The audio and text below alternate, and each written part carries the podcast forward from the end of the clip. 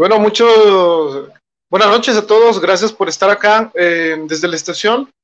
Y bueno, ahí, este, déjenme, apenas vamos conectando todo. Eh, se supone que ya me debo de escuchar, espero que me escuchen bien. Buenas noches, como les eh, digo a todos. Y como ya lo vieron, el día de hoy empezamos una serie de especiales.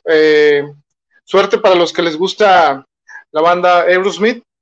Este, aparte que conocen de buena música, este, qué bueno que, eh, que se vienen a dar la vuelta con nosotros y también tenemos, eh, tenemos muchas cosas que hablar con ustedes y bueno, agradecemos a, a todos los eh, amigos que se vienen a dar la vuelta.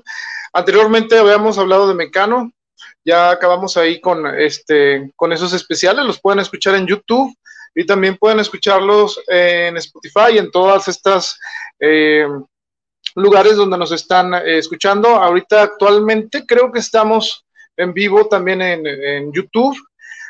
Por desde la estación, que les pedimos que nos sigan, que nos compartan.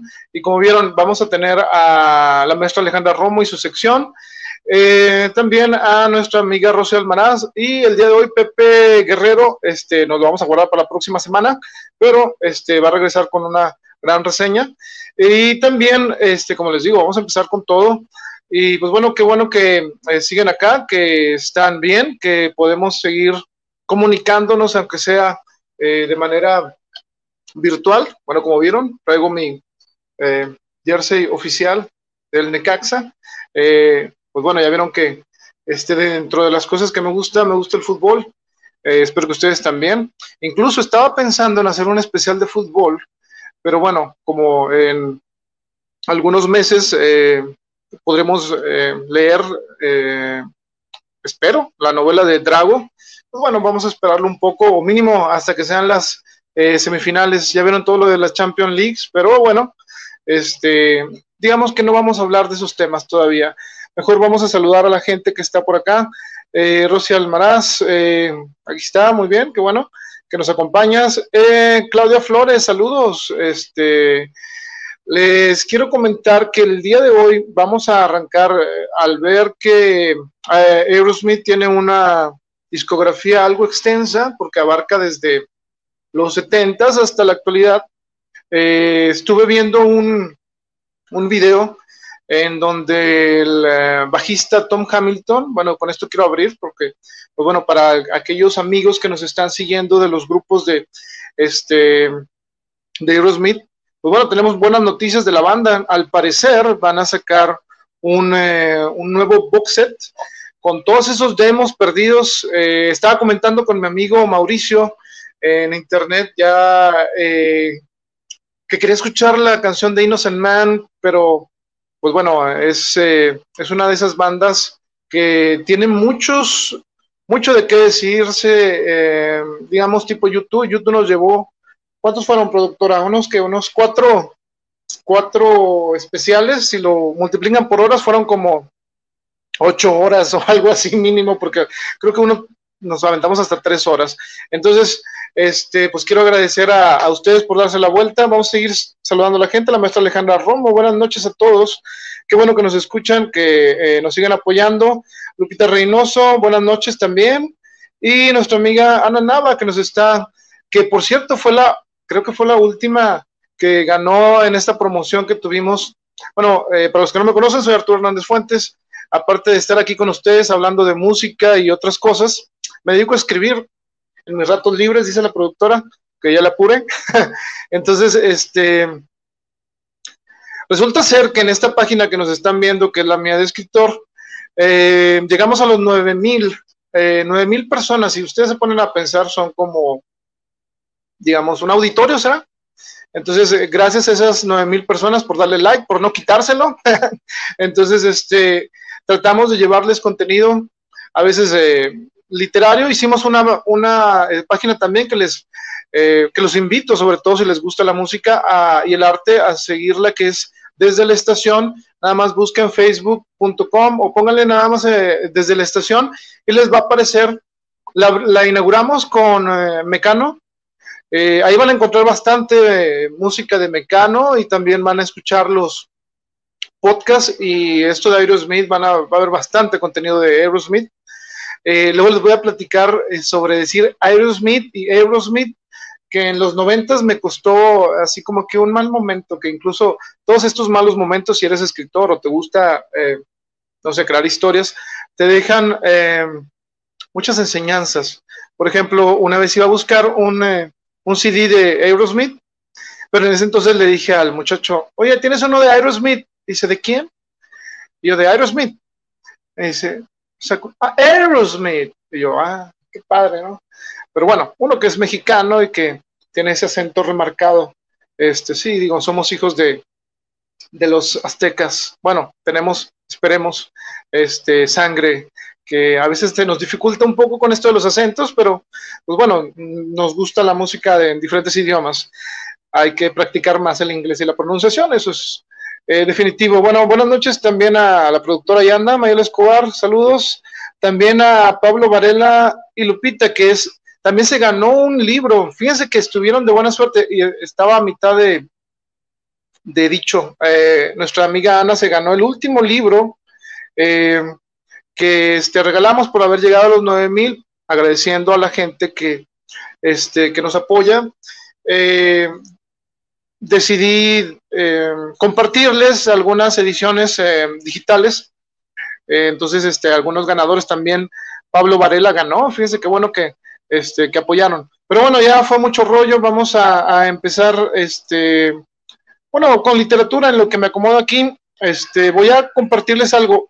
en esta semana se dio la noticia de que no va a haber Feria Internacional del Libro en Monterrey, o sea, no va, bueno, al menos no presencial, van a hacer algunas actividades, entonces nos vamos a quedar en la ciudad sin la Feria del Libro eh, en Monterrey, pero no se apuren, nuestros amigos de Reading este, van a estar eh, haciendo una Feria del Libro virtual, eh, entonces, este, pues vamos a, a, participar en ese y pronto les vamos a dar más, más información.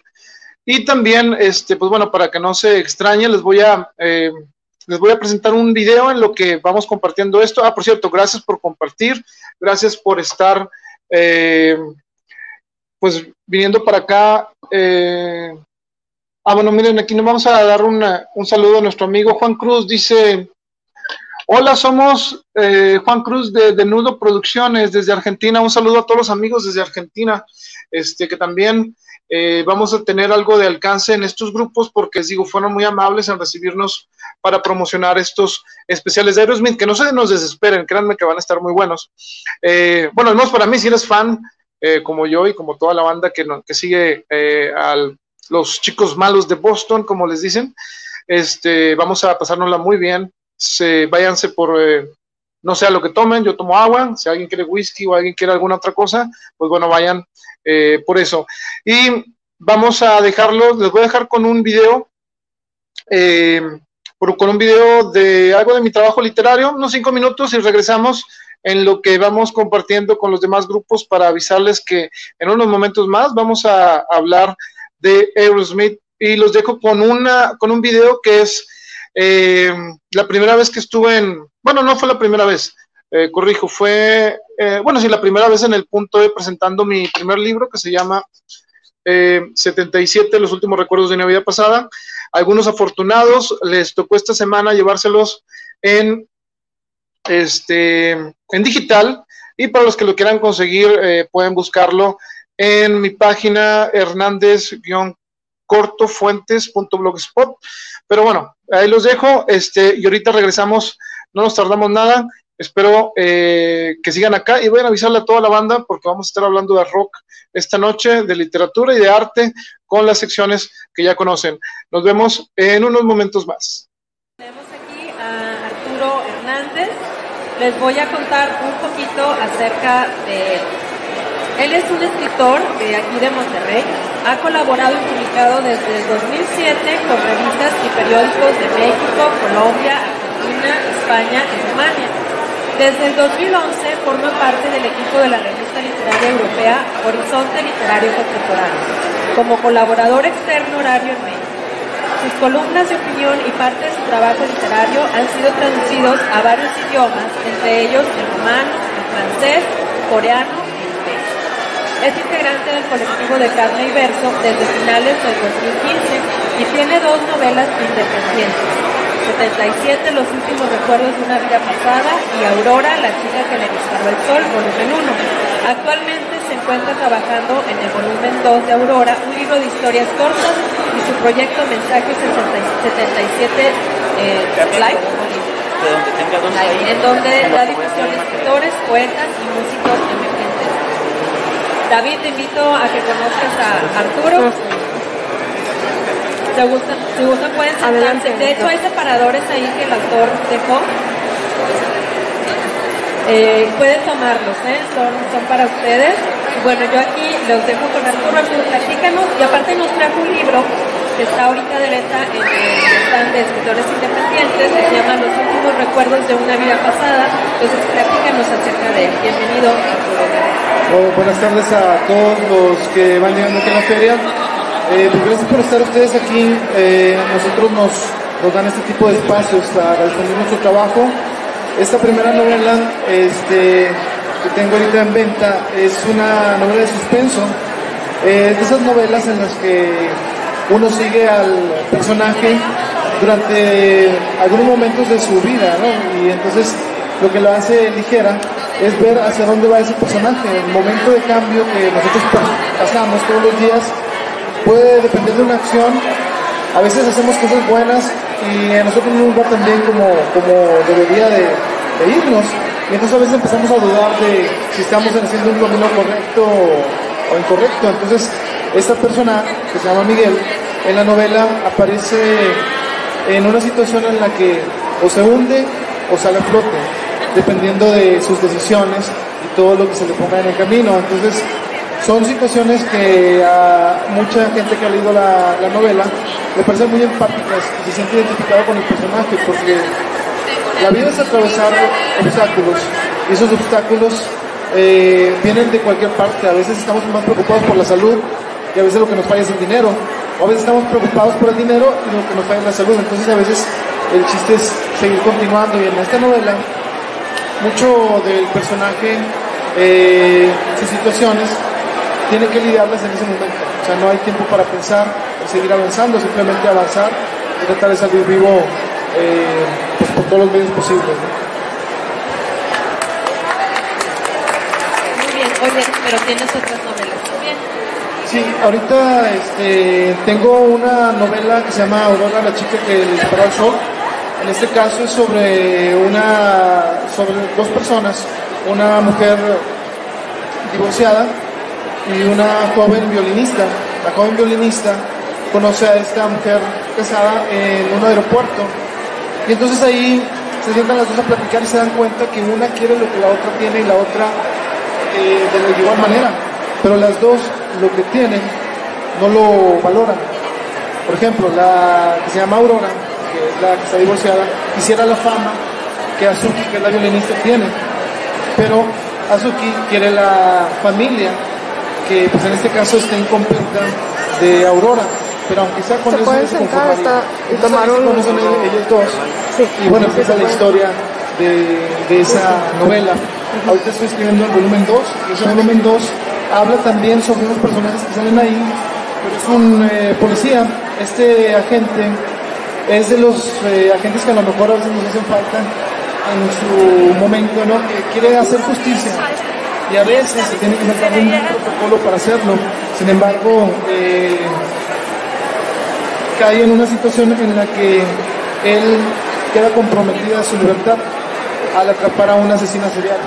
Entonces, en ese pedazo de novela, digamos, ese fragmento, pues está viendo cómo la justicia, en vez de apoyarlo, quizá lo está dejando de lado y esto está haciendo que él dude de la realidad que viven eh, como agente, como si hacer justicia ya no valiera la pena. Entonces también se pone a dudar porque su papá, en este caso, le decía, no seas policía, no seas agente, no te conviene, no es lo que tú piensas que es.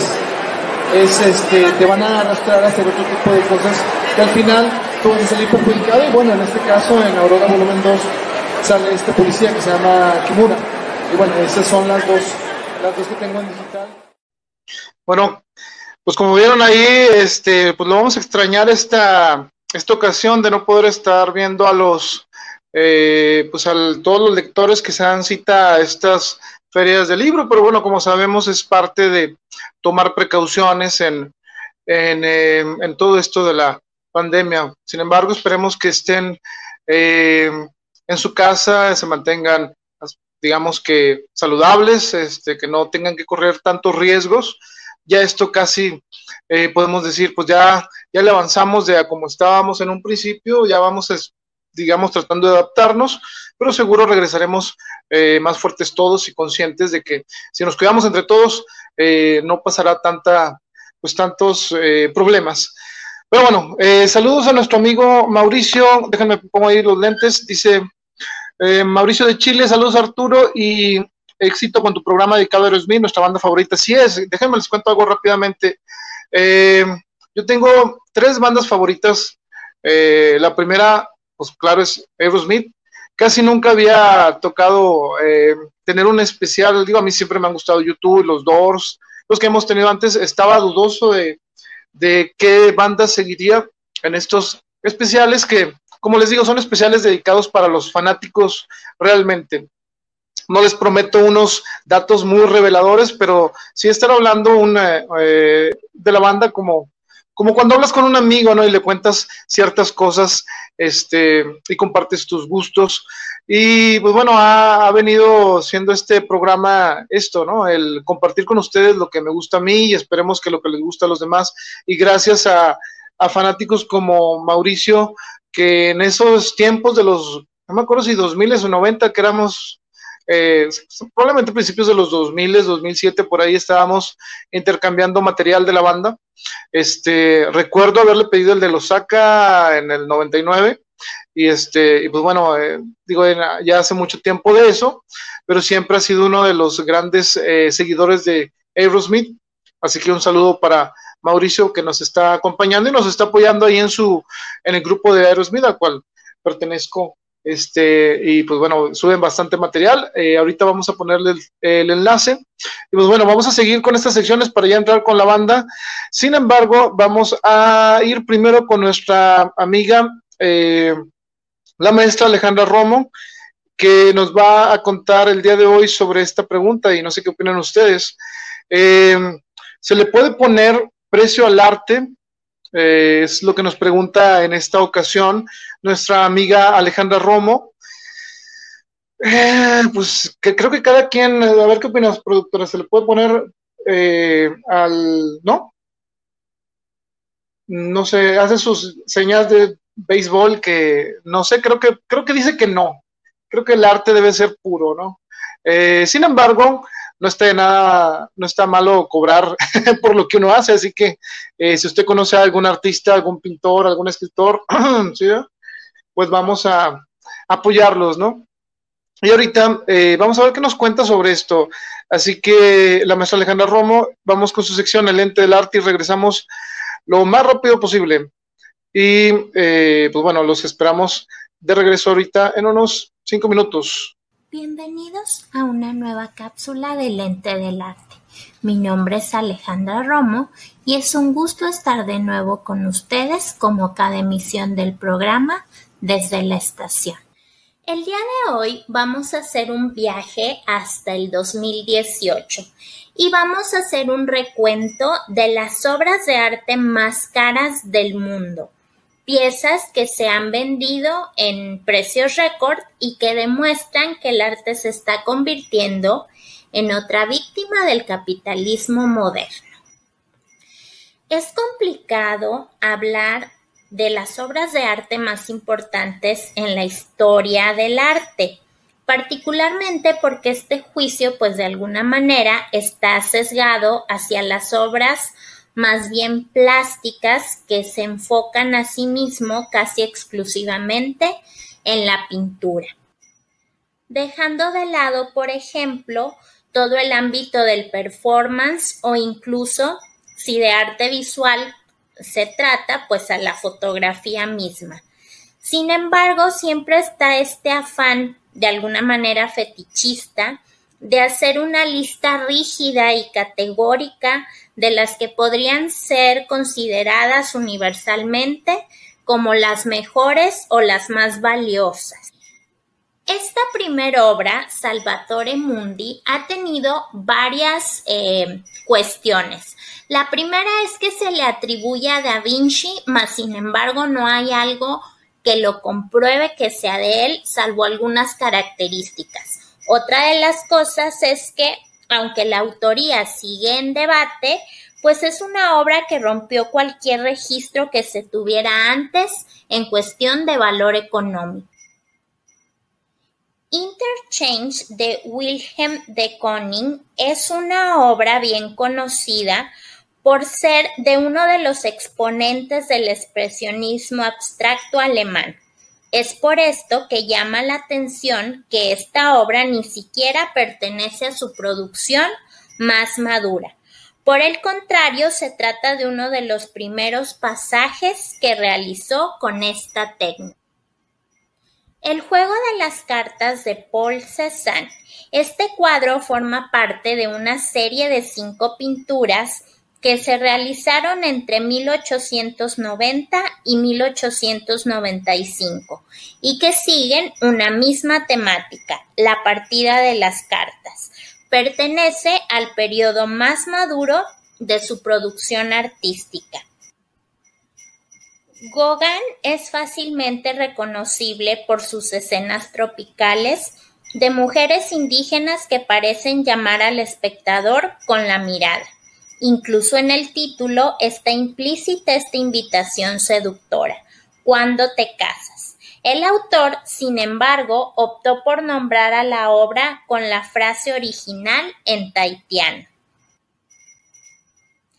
La colección de Klimt Museum de Viena, localizada en el antiguo Palacio Belvedere, clasifica a Wasserlenge II como el clímax de toda la producción del artista, pues es el ejemplo perfecto de cómo no temía la censura, sino que jugaba con sus límites para poder desarrollar su propuesta estética.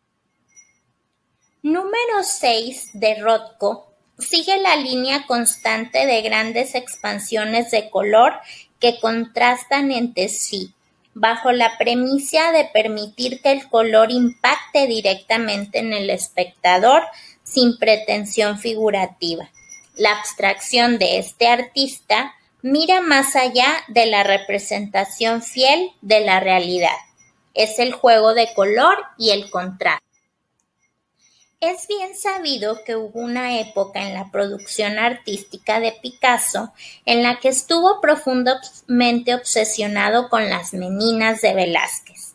En términos de perspectiva, esta última es una de las obras más estudiadas en la historia del arte, porque no se sabe cuáles eran realmente las pretensiones del artista barroco. Modigliani destacaba por la rareza de los cuerpos representados en sus composiciones, largos, esbeltos, de miradas perdidas. Todos parecen responder a la misma intención sensitiva, esa de alargar las formas anatómicas para jugar con el espacio hasta los límites de lo grotesco. La mujer que yace, representada en el sillón con las manos sobre el regazo, es María Teresa Walter, una de las múltiples musas y amantes de Picasso. Este es uno de los cuadros más controversiales del artista, pues ella tenía 15 años y él 46. Sin embargo, la sensualidad de la obra es indiscutible. En Masterpiece Roy Lichtenstein, además de que el título tiene una doble referencia, porque habla del cuadro representado en la pieza, pero al mismo tiempo habla de la obra como tal. Pareciera que vaticinara también el éxito que ésta tendría en el mercado artístico.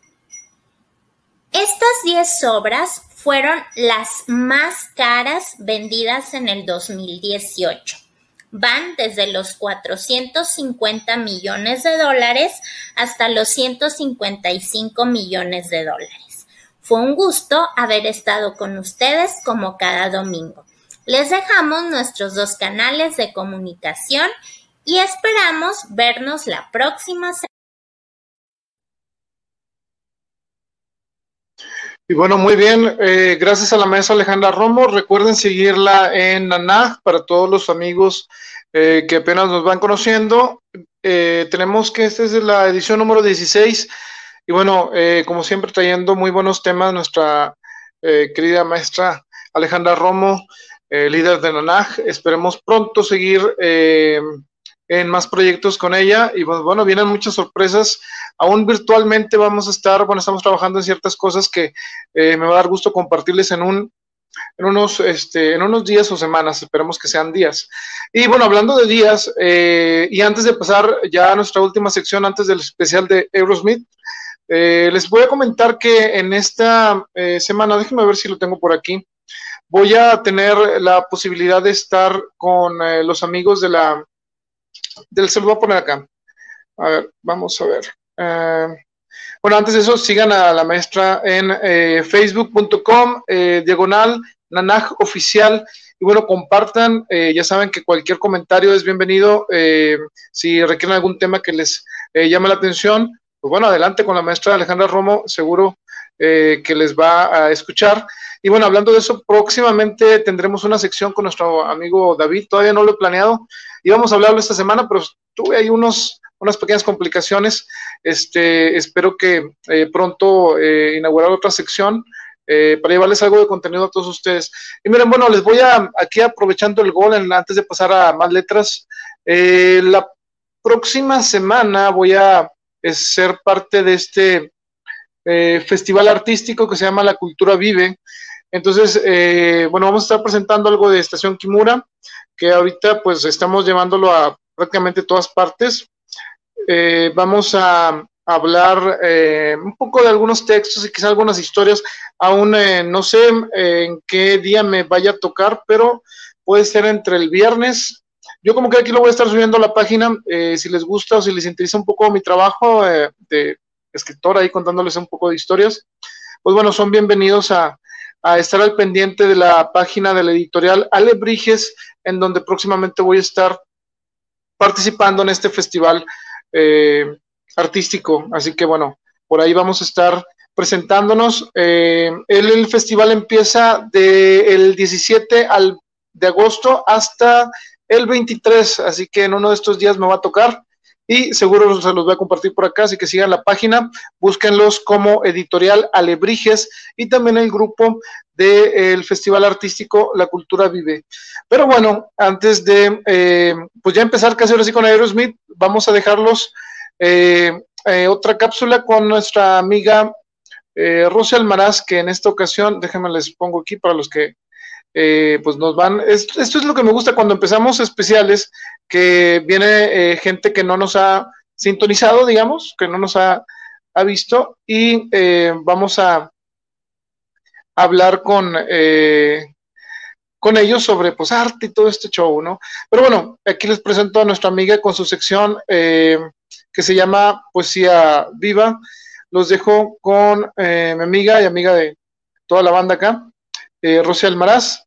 Espero que sea de su agrado. Y regresamos ya ahora sí con el especial de Aerosmith, porque créanme, vamos a quedarnos aquí un buen rato y vamos a estar contando historias de la banda desde sus inicios hasta, no les voy a decir qué disco, pero bueno, esperemos que, les, eh, les guste. Pero antes de eso, vamos por último con nuestra amiga Rosy Almaraz y su poesía viva. De Manuel Benítez Carrasco. Qué mansa pena me da. El puente siempre se queda y el agua siempre se va. El río es andar, andar, hacia lo desconocido, ir entre orillas vencido y por vencido, llorar. El río es pasar, pasar y ver todo de pasada, nacer en la madrugada de un manantial transparente y morirse tristemente sobre una arena salada. El puente es como clavar voluntad y fundamento ser piedra en vilo en el viento, ver pasar y no pasar. El puente es como cruzar aguas que van de vencida. Es darle la despedida a la vida y a la muerte, y quedarse firme y fuerte sobre la muerte y la vida. Espejo tienen y hechura mi espíritu y mi flaqueza. En este puente, firmeza, y en este río, amargura. En esta doble pintura, mírate, corazón mío, para luego alzar con brío y llorar amargamente esto que tienes de puente y esto que tienes de río. Qué mansa pena me da. El puente siempre se queda y el agua siempre se va. Tristemente, para los dos, amor mío. En el amor uno es puente y otro río. Bajo un puente de suspiros agua de nuestro querer. El puente sigue tendido, el agua no ha de volver. ¿Sabes tú acaso, amor mío, quién de los dos es el puente y quién el río? Si fui yo río, qué pena de no ser puente, amor mío. Si fui yo puente, qué pena de que se me fuera el río. Agua del desengaño, puente de olvido, ya casi ni me acuerdo que te he querido. Puente de olvido Qué dolor olvidarse de haber querido. Ruinas de mi claridad. Derrumbado en mi memoria tengo un puente de cristal. Yo era como un agua clara cantando a todo cantar y sin que me diera cuenta pasando a todo pasar. El puente de mi inocencia se me iba quedando atrás. Un día volví los ojos. Qué pena. Y no lo vi más. Y seguramente, y seguramente que no lo sabía. De haberlo sabido no se hubiera roto el puente. Ay, pero este puente, pero es que no lo sabía, pero no sabía el puente que yo te quería y seguramente que no lo sabía. De haberlo sabido no se hubiera roto el puente, pero este maldito puente, pero es que no lo sabía, pero no sabía el puente que yo lo quise pasar tan solo por verte. Y seguramente que no lo sabía. De haberlo sabido, no se hubiera roto el puente. Qué miedo me da pensar. Y mientras se van los ríos, qué miedo me da pensar que hay un gran río que pasa, pero que nunca se va. Dios lo ve desde su puente y lo llama eternidad. Difícil conformidad el puente dice del río, ¿quién se pudiera marchar? Y el río dice del puente, ¿quién se pudiera quedar? Agua, paso por la vida. Piedra, huella de su paso. Río, terrible fracaso. Puente, esperanza cumplida. En esta doble partida, procura corazón mío, ganarle al agua con brillo esto que tienes de puente, y que pase buenamente esto que tienes de río.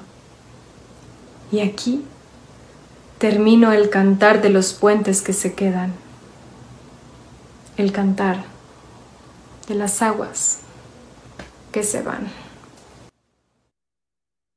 Y bueno, pues eh, esa fue nuestra amiga Rosy Almanaz. Y pues bueno, como les decía, gracias por eh, estar aquí con nosotros. Y ahora sí, pues como quien dice, vamos a, empezar con, con esto. Déjenme les platico ahora sí, ya para prepararnos.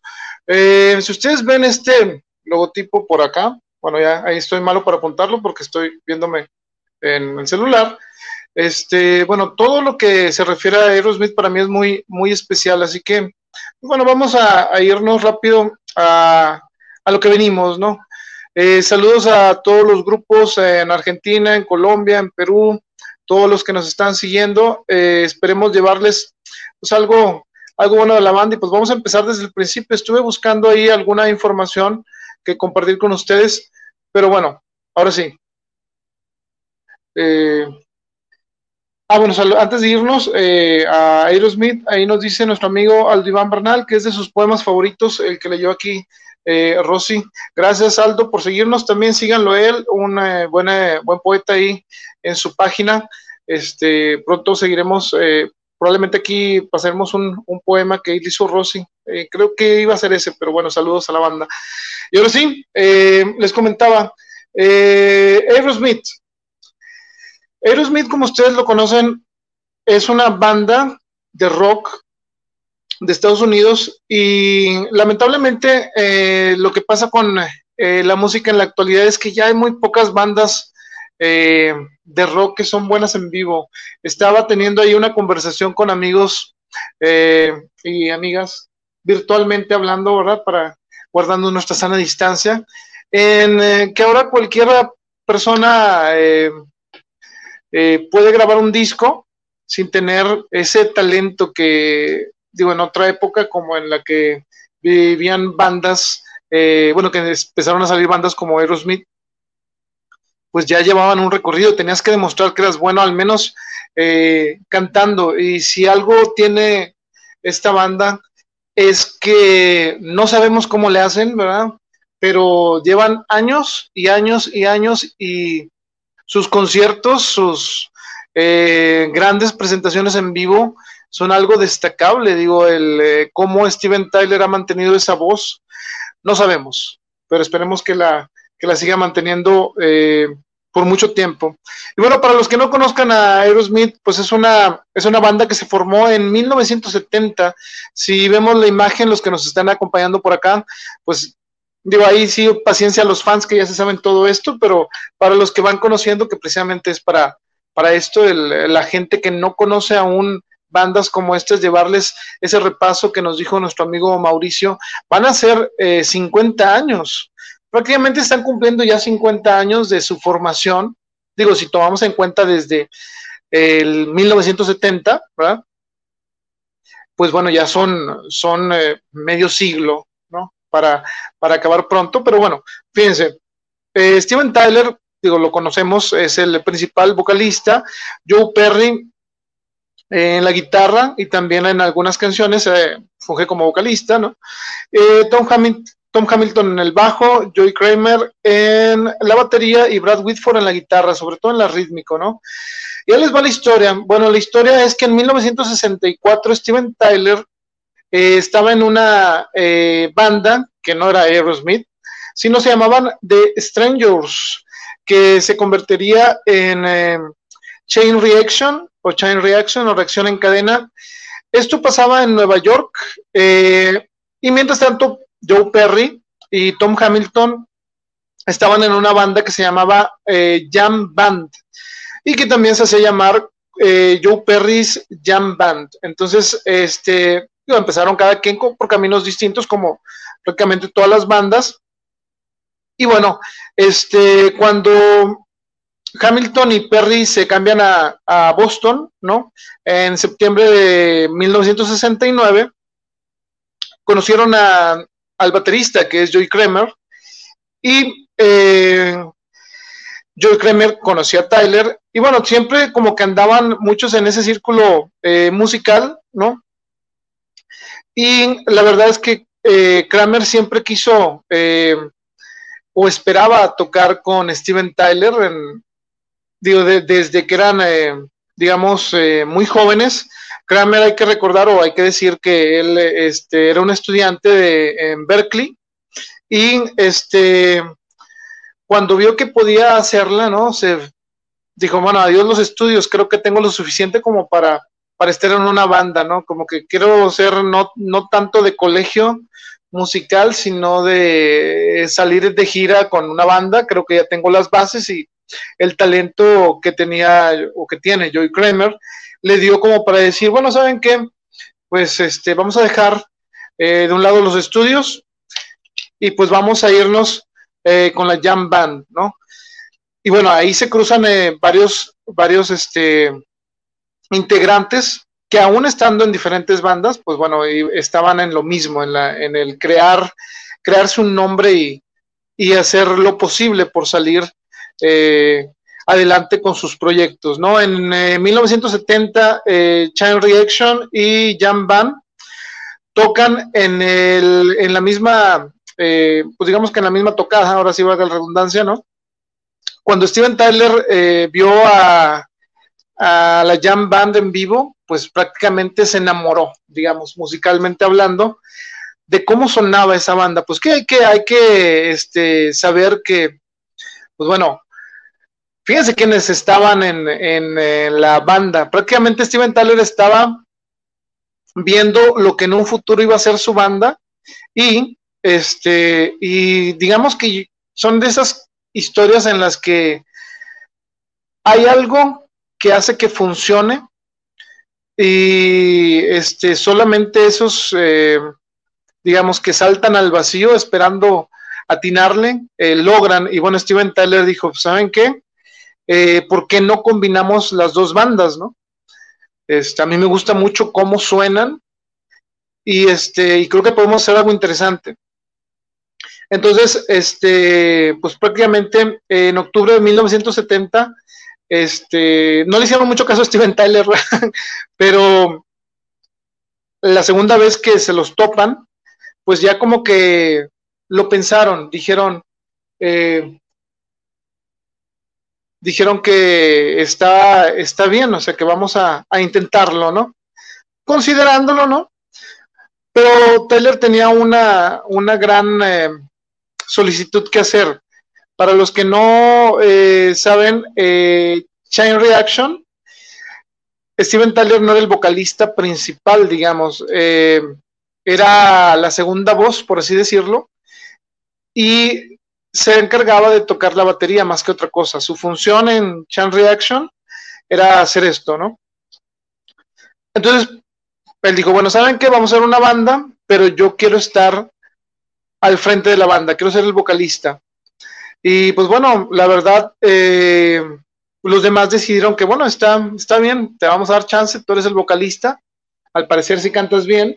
Y este, pues se mudaron, ahora sí, eh, a un eh, lugar que es ahorita muy visitado para todos los fans de Aerosmith.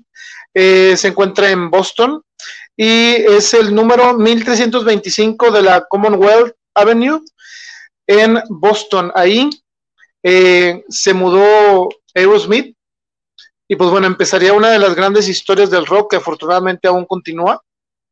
Digamos, han estado estacionados los últimos 10 años, pero eh, estacionados haciendo grandes conciertos alrededor del planeta, digamos.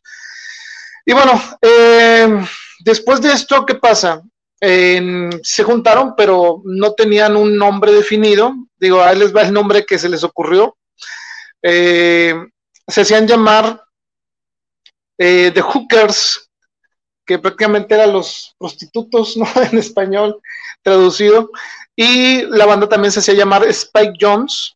Eh, estaban considerando ponerse eso hasta que Joey Kramer les dice, bueno, yo siempre me le he pasado escribiendo y rayando Aerosmith.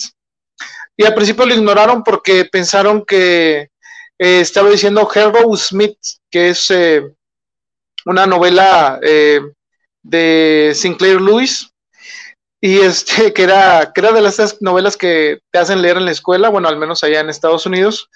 Y cuando le ponen atención y dicen, no, yo no estoy diciendo Harold Smith, estoy diciendo Aerosmith.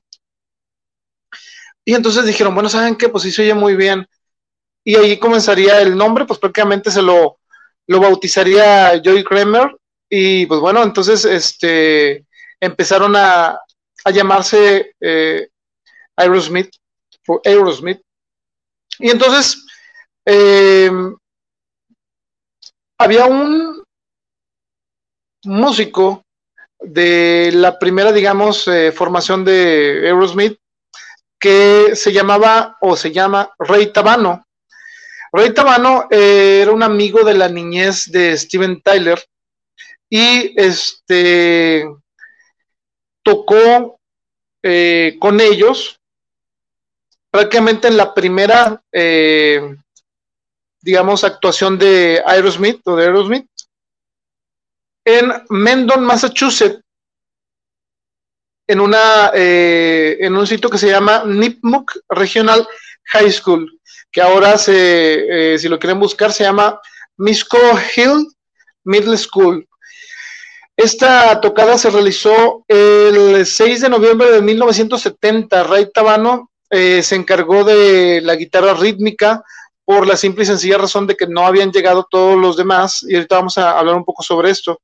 Eh, Tabano tocó con ellos en eh, todo 1970, lo que quedó de esa parte, hasta el 1971, que fue reemplazado por Brad Whitford, que también era otro de esos guitarristas que eh, llegó a la banda, pues prácticamente de colegio, ¿no?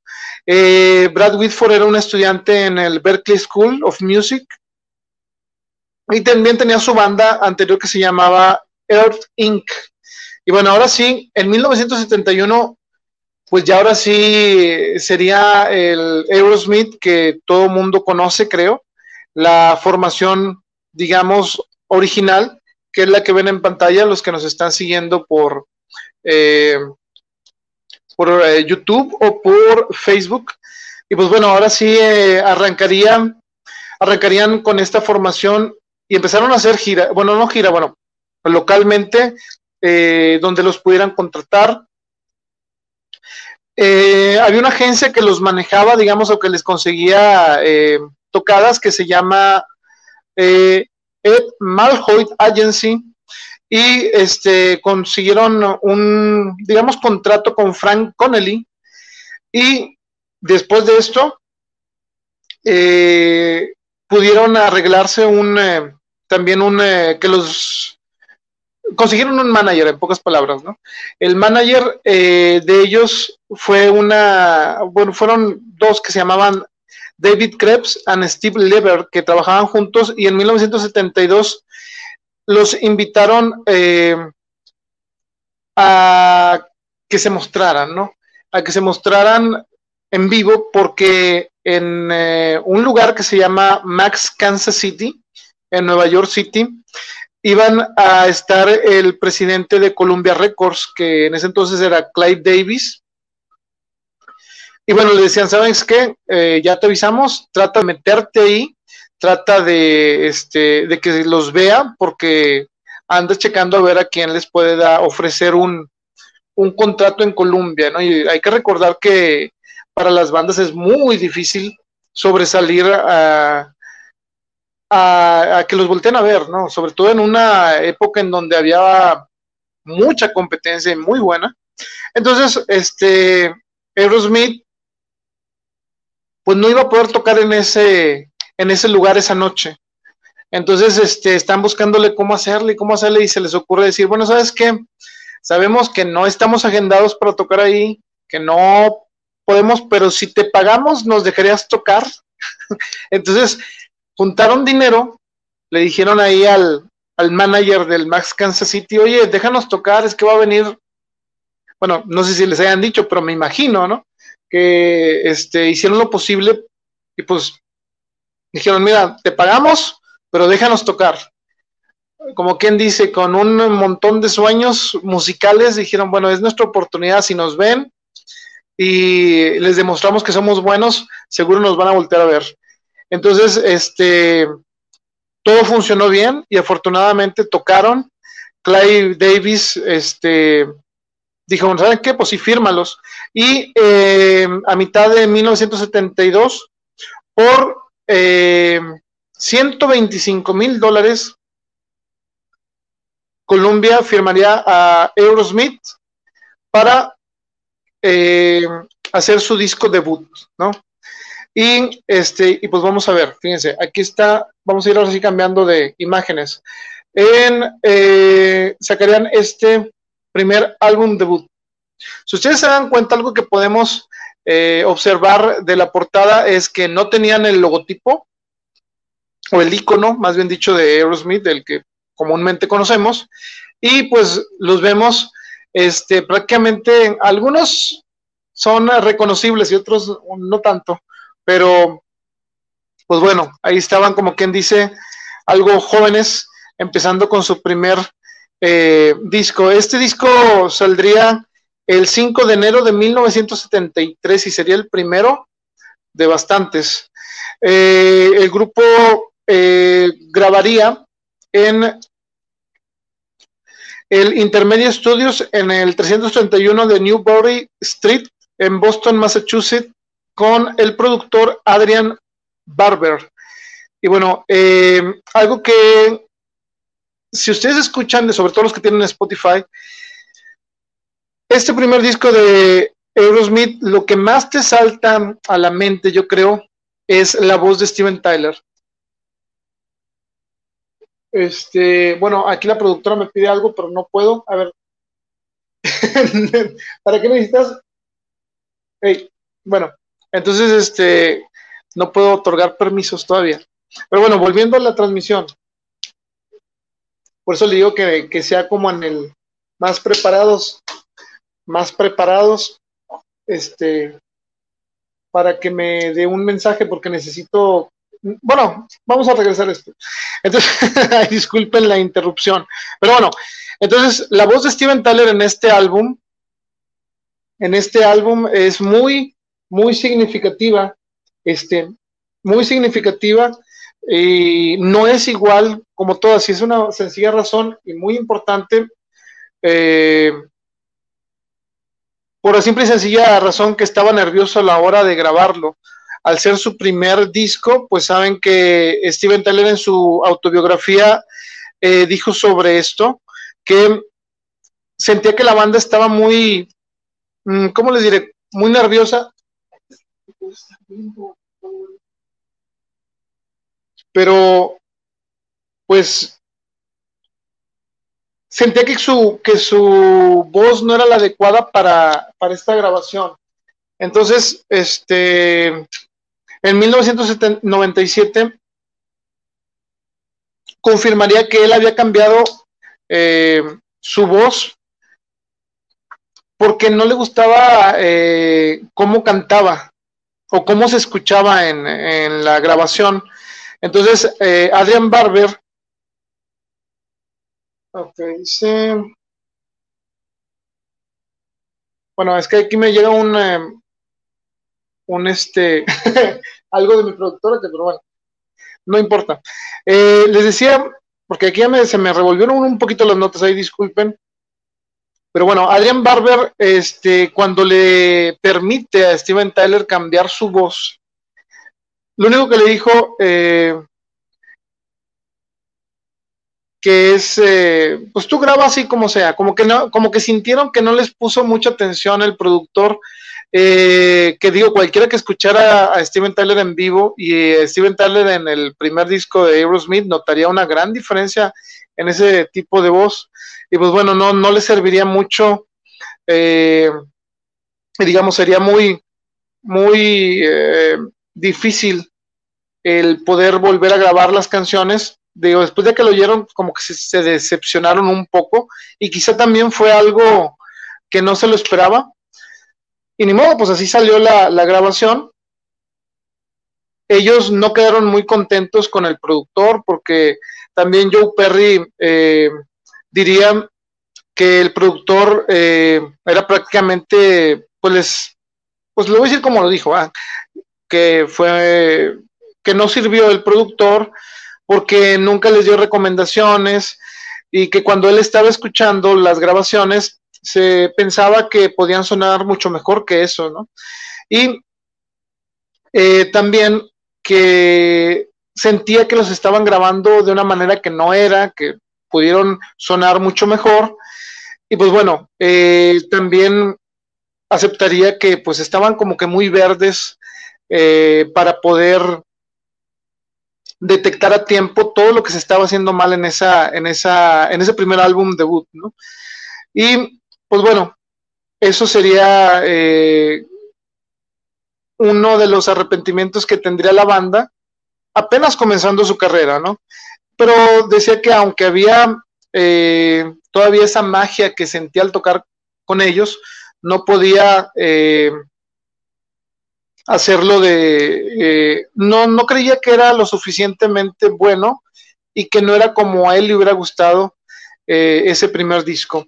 Tom Hamilton diría también de este álbum que sintió que lo hicieron muy, muy apresurados y realmente no, no este, pensaba que fuera, eh, como quien dice, que fuera muy bueno, digamos, que sentía también, al igual que Joe Perry, que eran muchos, este, muchas cosas que, se, que pudo haber arreglado el productor y que a lo mejor le faltó experiencia y a ellos también, ¿no? Tenían mucho, Perry también dice que tenían muchos problemas eh, para dejar claras sus ideas con el productor, que se sentían como unos novatos. Y sin embargo, eh, pues fue lo que fue, ¿no? Entonces, eh, los primeros, eh, las primeras experiencias de Aerosmith como que no fueron muy agradables, que digamos. El álbum, sin embargo, pues estuvo moviendo algo y ahorita vamos a, hablar sobre esto, ¿no?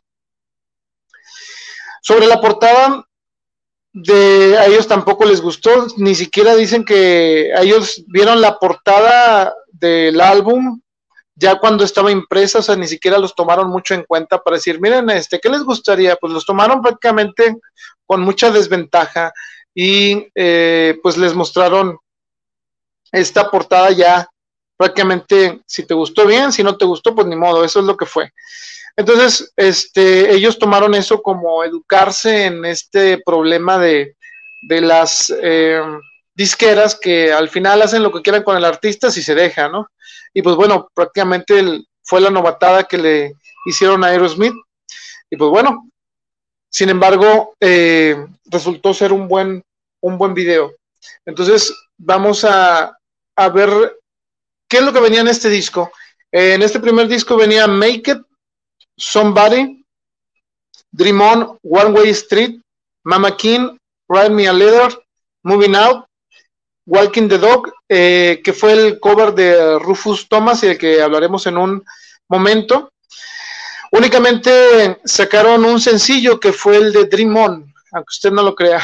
Entonces, este, vamos a empezar eh, hablando sobre la canción de Make It. Make It, según Steven Tyler, dice que escribió eso eh, mientras estaba conduciendo, se le ocurrió pensar, ¿qué es lo que le podría decir al público si fuera a abrirle a los Rolling Stones? ¿Qué es lo que podría decirles para que nos voltearan a ver? Y pues bueno, se le ocurrió escribir o pensar en decirles, Good evening, people, welcome to the show. Got something here I want you all to know. Que en español vendría siendo que, pues, buenas noches a todos, bienvenidos al show, tengo algo que quiero que escuchen.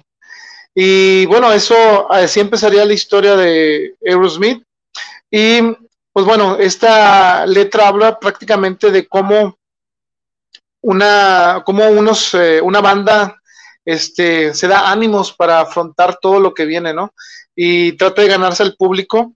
Entonces, este, pues Make It fue una de esas canciones icónicas para la banda en, poder este, darse eh, a conocer, ¿no?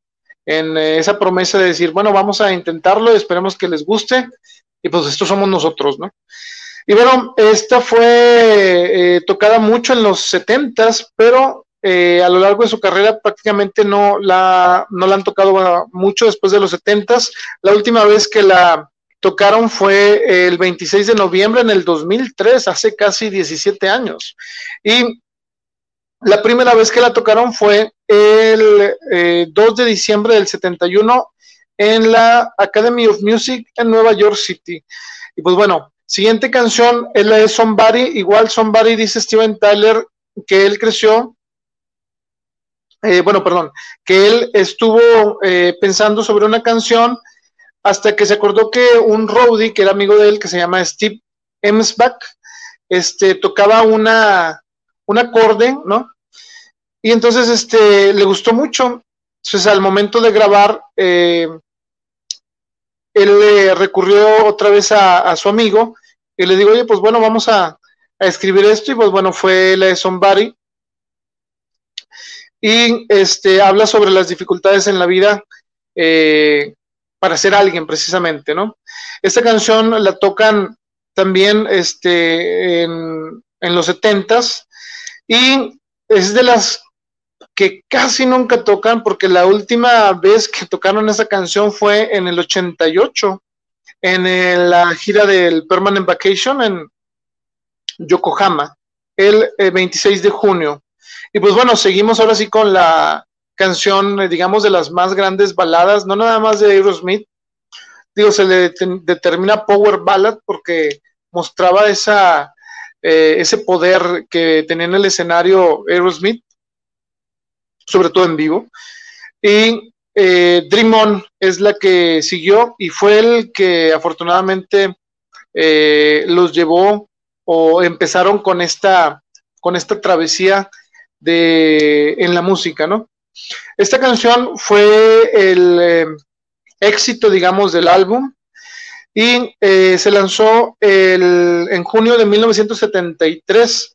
Únicamente llegó al número 59 del Billboard y eh, a pesar de que nacionalmente, digamos, en Estados Unidos no fue la gran cosa, digamos, este, en Boston sí llegó a ser número uno y les trajo esa confianza para poder eh, darse a conocer.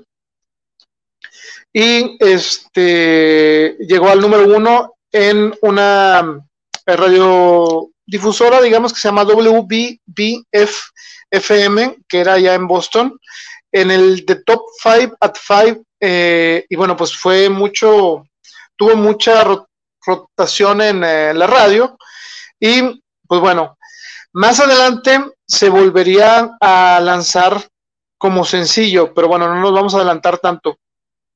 Dream On eh, se tocó por primera vez en Mansfield, Connecticut.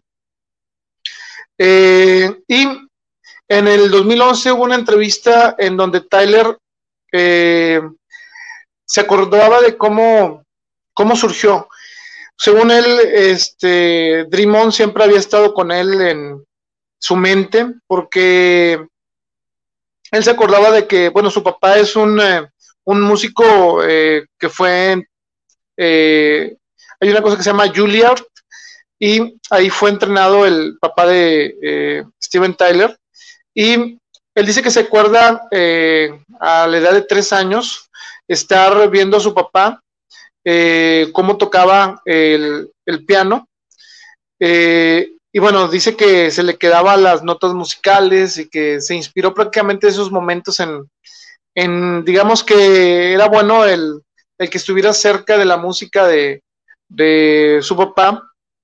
Se le quedó grabado en el subconsciente y pues bueno, que de ahí surgiría Dream de esos recuerdos que tuvo con, con su papá y digamos que la afinidad hacia este tipo de música que era más, digamos, clásica. Entonces le dio esas notas que después convertiría en una, digamos, en una gran balada de rock eh, que ha sido, digamos, muy valorada, eh, no nada más dentro del género, sino dentro de la música en general. Y bueno, esta fue la, eh, según Steven Tyler, que la única canción del álbum en donde él sí usó su voz real, que no estaba forzando, porque estamos hablando de que no le gustaba su voz eh, las canciones que grabó para el primer álbum, pero dice que esta fue la única en donde sí cantó con su voz más apegada a la realidad, sin estarla forzando mucho. Y bueno, eh, él quería cantarla así porque eh, decía que esta canción quería que sonara un poco a la, a, la voz de, James Brown, o sea, el querer hacer ese tipo de timbre y bueno, de, la, de lo que podemos notar y ya hablando un poquito fuera de, la cronología de estas cosas, siempre he pensado que Steven Tyler eh, tiene mucha influencia no solo de Led Zeppelin y pero la forma de cantar, creo que uno de las grandes sería James Brown y esta Janis Joplin. No sé ustedes, yo creo que son de las influencias a la hora de cantar. Steven Tyler bien podría ser hijo de una mezcla de Janis Joplin y de James Brown, y diríamos, ah, es el hijo de ellos dos, claro que sí. Entonces, bueno, volviendo a, lo que sigue, eh, Dream On en el 2002 fue sampleada por Eminem para hacer una canción que se llamó Sing for the Moment, y en este álbum eh, que sacó en el 2002, si la quieren escuchar, se llama The Eminem Show. Y pues bueno, es eh, una de las cosas curiosas. Eh, a lo mejor algunos no están,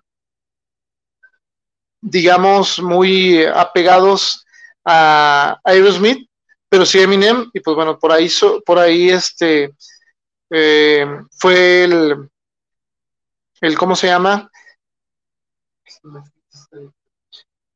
El,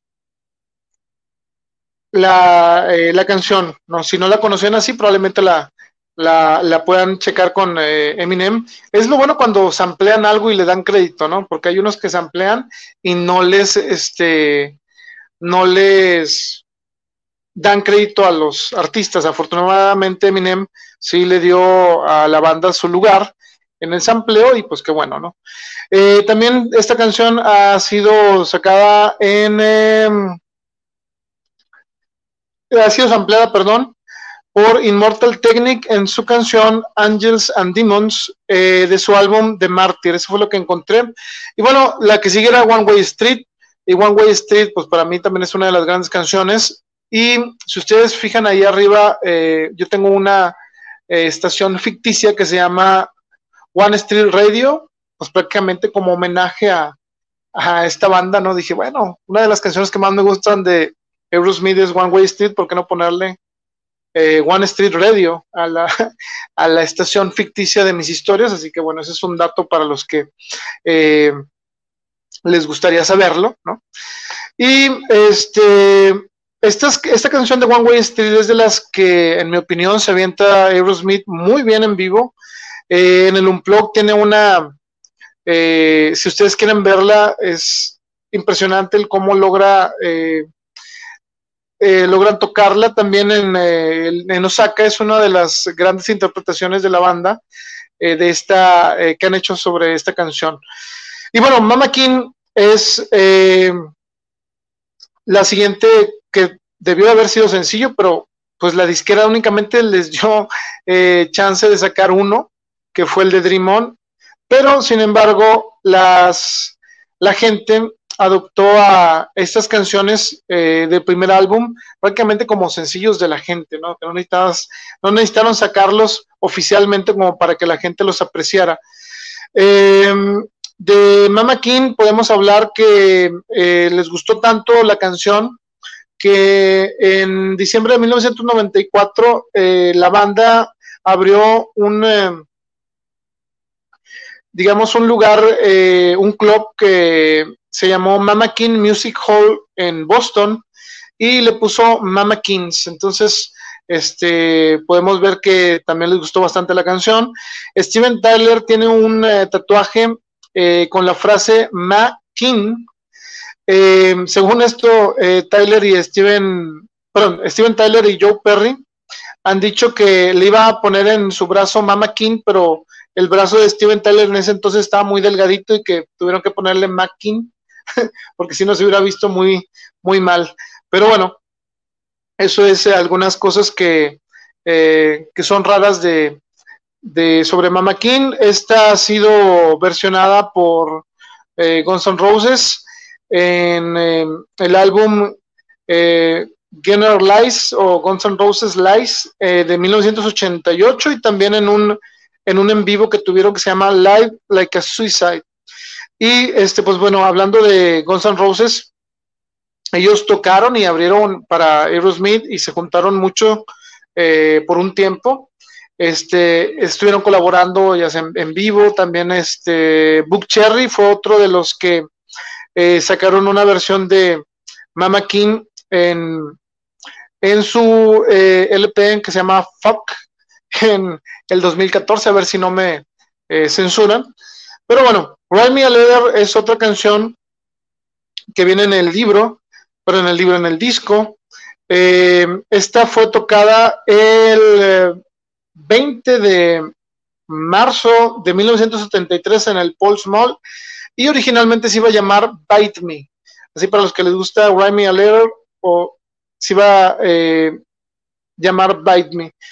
Y bueno, terminamos, bueno, casi terminamos con Moving Out o Moving Out. Esta canción fue la primera que Steven Tyler escribió con Joe Perry, siempre lo dice casi al momento de cantarla. Eh, Steven Tyler dice, bueno, le escribí con Joe Perry y le dije, bueno, ya ves que yo también puedo hacerlo. Entonces, este, fue de las primeras colaboraciones que tuvieron, eh, digamos, como que era así en esa pareja de los gemelos tóxicos.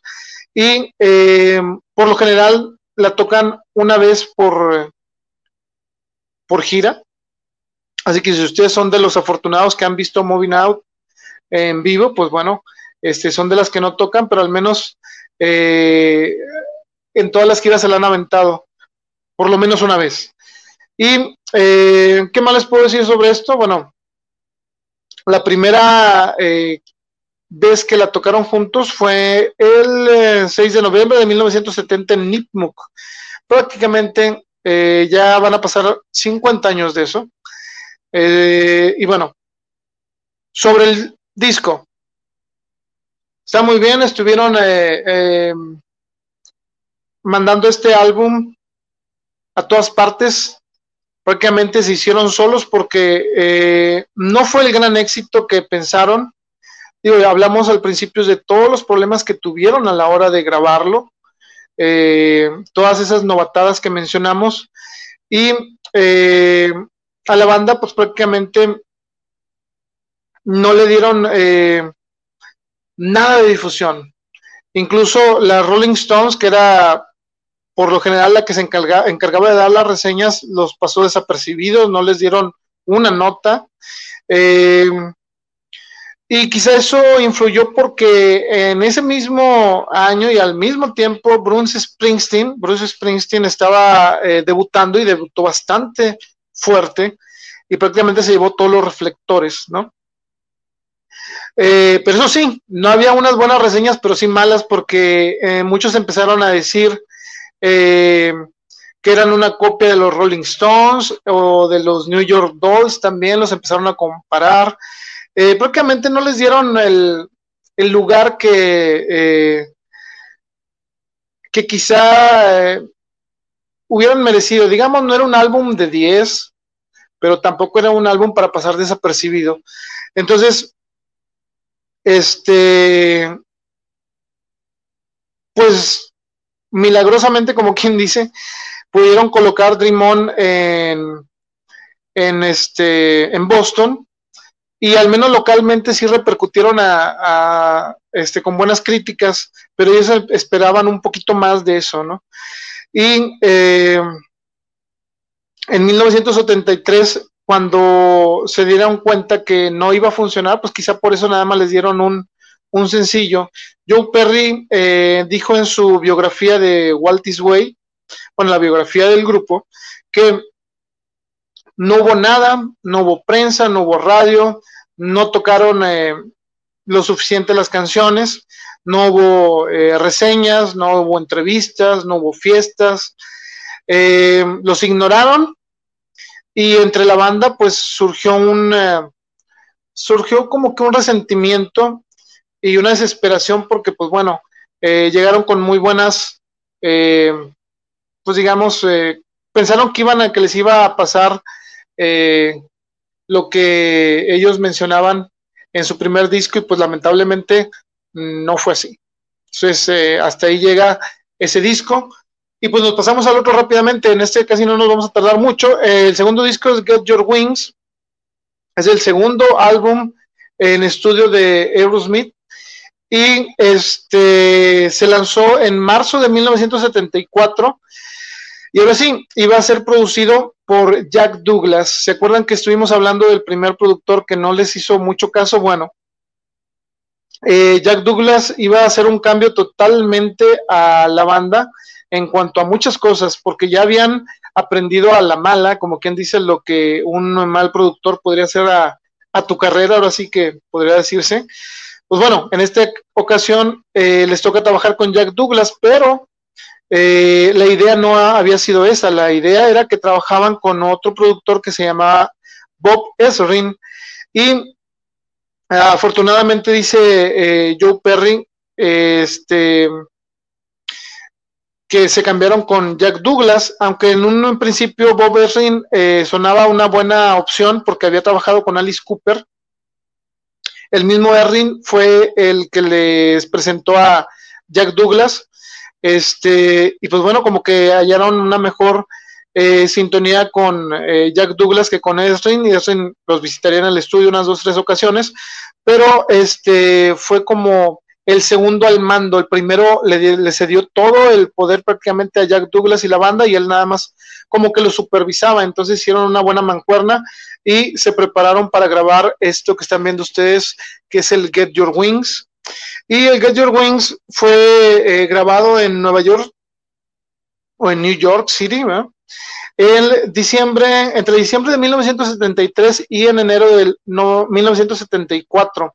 Ahí nos andaban con que, bueno, te vamos a esperar dos años, tres años. O sea, si querías armarla era sacar el material rápido y sobre todo porque estaban recibiendo otra oportunidad por parte de Columbia y pues bueno, no querían regarla y este, y pues bueno, eh, Jack Douglas diría sobre los sobre la grabación de este disco que era como trabajar en eh, atrás de un restaurante donde se juntaba la mafia porque este la actitud que tenían en ese álbum era de que este pues estaban un poco sacados de onda con lo anterior y no eran un buen lugar como que para grabar pero este aún así lo hicieron, eh, se juntaron en una eh, que se llamaba Copley Plaza Hotel y empezaron a tocar las canciones eh, y él pensaba sobre cómo puede ayudarle a esta banda a que sonaran, a que tuvieran su sonido original y para esas comparaciones que realmente, este, pues digamos que en el ego yo pienso que sí les, sí les, este, sí les afectó bastante, y más que en el ego en su carrera, porque esa, eso de que Aerosmith y Rolling Stone se parecen, pues prácticamente digamos que si acaso la imagen, ¿no? Y no siempre. Pero bueno, ¿qué traía el Get Your Wings? Bueno, traía las siguientes canciones, Same Old Song and Dance, Lord of the Tides, Space, Woman of the World, Eso es, Too Bad, Train Keep Ruling, Seasons of Wither y Pandora's Box. Únicamente ocho canciones eh, volvieron a repetirse en el número de, de material que le ofrecían al público, ¿no? De aquí ya no nada más sacarían un sencillo, sacarían eh, tres. Estos eh, tres sencillos serían los siguientes. Serían Same Old, Song and Dance, Train que Parrulen, y en el 75 sacarían SOS To Bat. Y bueno, vamos a hablar sobre la canción Same Old Song and Dance para los fanáticos de Aerosmith. Digo, ya la conocen. Aquí el problema, y les comento, es, es, hacer un, un, especial de música sin música. Está complicado, pero bueno, estamos eh, pues hablando más que nada de la banda. Así que si quieren compartir, darle like y este y apoyar, pues bueno, háganlo. Estamos eh, todavía eh, en el segundo disco de Aerosmith y pues bueno, empezando por la canción de Simon Song and Dance, and Dance perdón, pues fue con la, con la que decidieron eh, darle este, eh, esta segunda oportunidad a la banda. Y, pues bueno, la, la letra original de Same Old, Song and Dance dice, Got you with the cocaine, found with your gun lo cual estaba prácticamente, pues estamos bien eh, censurado, ¿no? Y la tuvieron que cambiar a You Shady Looking Loser, You Play with My Gun, You Play with My Gun. Entonces, digo, eh, era una época de un poco de censura, ahorita esa letra pasaría desapercibida, pero en esos momentos no podías decirlo. Y, eh, y pues bueno, aún así le escogieron como sencillo y ahorita les digo qué pasó con esos sencillos que, eligieron. Eh, Lord of the Tikes, que es una de las grandes canciones que tiene Aerosmith para los que eh, les gusta la música en vivo, no nada más de estudio. Bueno, eh, Joey Kramer dice que es su favorita para tocar en vivo. Y este, y pues bueno, eh, Lord of the Tikes les trajo unos problemas porque si ustedes piensan, Lord of the Tikes es el señor de los muslos, es una, bueno, según esto Steven Tyler, este, se le hizo gracioso cambiarle o ponerle Lord of the Tikes, que es cambiarle el nombre a, o bueno, hacer una alusión a la novela que se llama Lord of the Flies, que es de eh, el autor William Golding. Dice que esa fue una de las peores cosas que pudo haber hecho porque los críticos dicen que odiaron eh, que esta canción que habla pues prácticamente de, de un uh, proxoneta, ¿no? este, pues que fuera comparada con, eh, con, la novela, pero pues como que no entendieron el chiste y pues sí, Steven Tyler dijo que en realidad sí recibió bastantes críticas por, por esa ocurrencia, digamos. Bueno, la canción eh, Lord of the Tikes es una de las eh, canciones que, este, que son muy buenas y son de las más largas en vivo.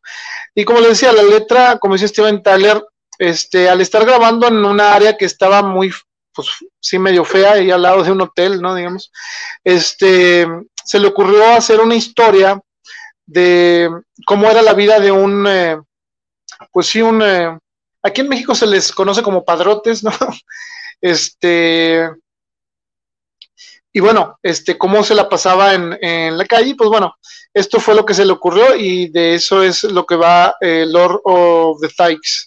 Esta canción, eh, si quieren escuchar un cover de la canción, pueden buscar eh, a los Breeders o a The Breeders en su álbum, eh, bueno, en su sencillo Cannonball. No sé si la pueden escuchar en Spotify o en YouTube, pero seguro la pueden encontrar. También Dancing hizo cover de esa canción en su álbum Skeletons. Y para los que juegan videojuegos, pueden escucharla en eh, Grand Theft Auto 4 y este y pues bueno ese es el Lord of the Tikes también eh, viene otra canción que se llama Woman of the World estas canciones son como les digo este especial es para fanáticos así que los que están esperando que hable de Crazy todavía falta un rato para eso así que aquí vengo veo a mi productora un poco desmejorada pero no se apuren, pues es que Aerosmith, no, para la generación de MTV vamos a tener ese especial. Me recuerda como cuando hablé de YouTube y todos decían, ¿esa canción cuál es? Pues quién sabe.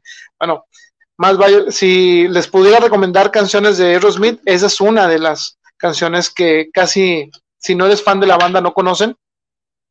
Eh, y pues bueno, vayan, vayan a escucharla. Pero bueno, volviendo a Woman of the World, pues nada más comentar que esta canción eh, fue escrita por el viejo compañero de Steven Tyler, eh, que, estuvieron en la banda Chain Reaction, Don Solomon.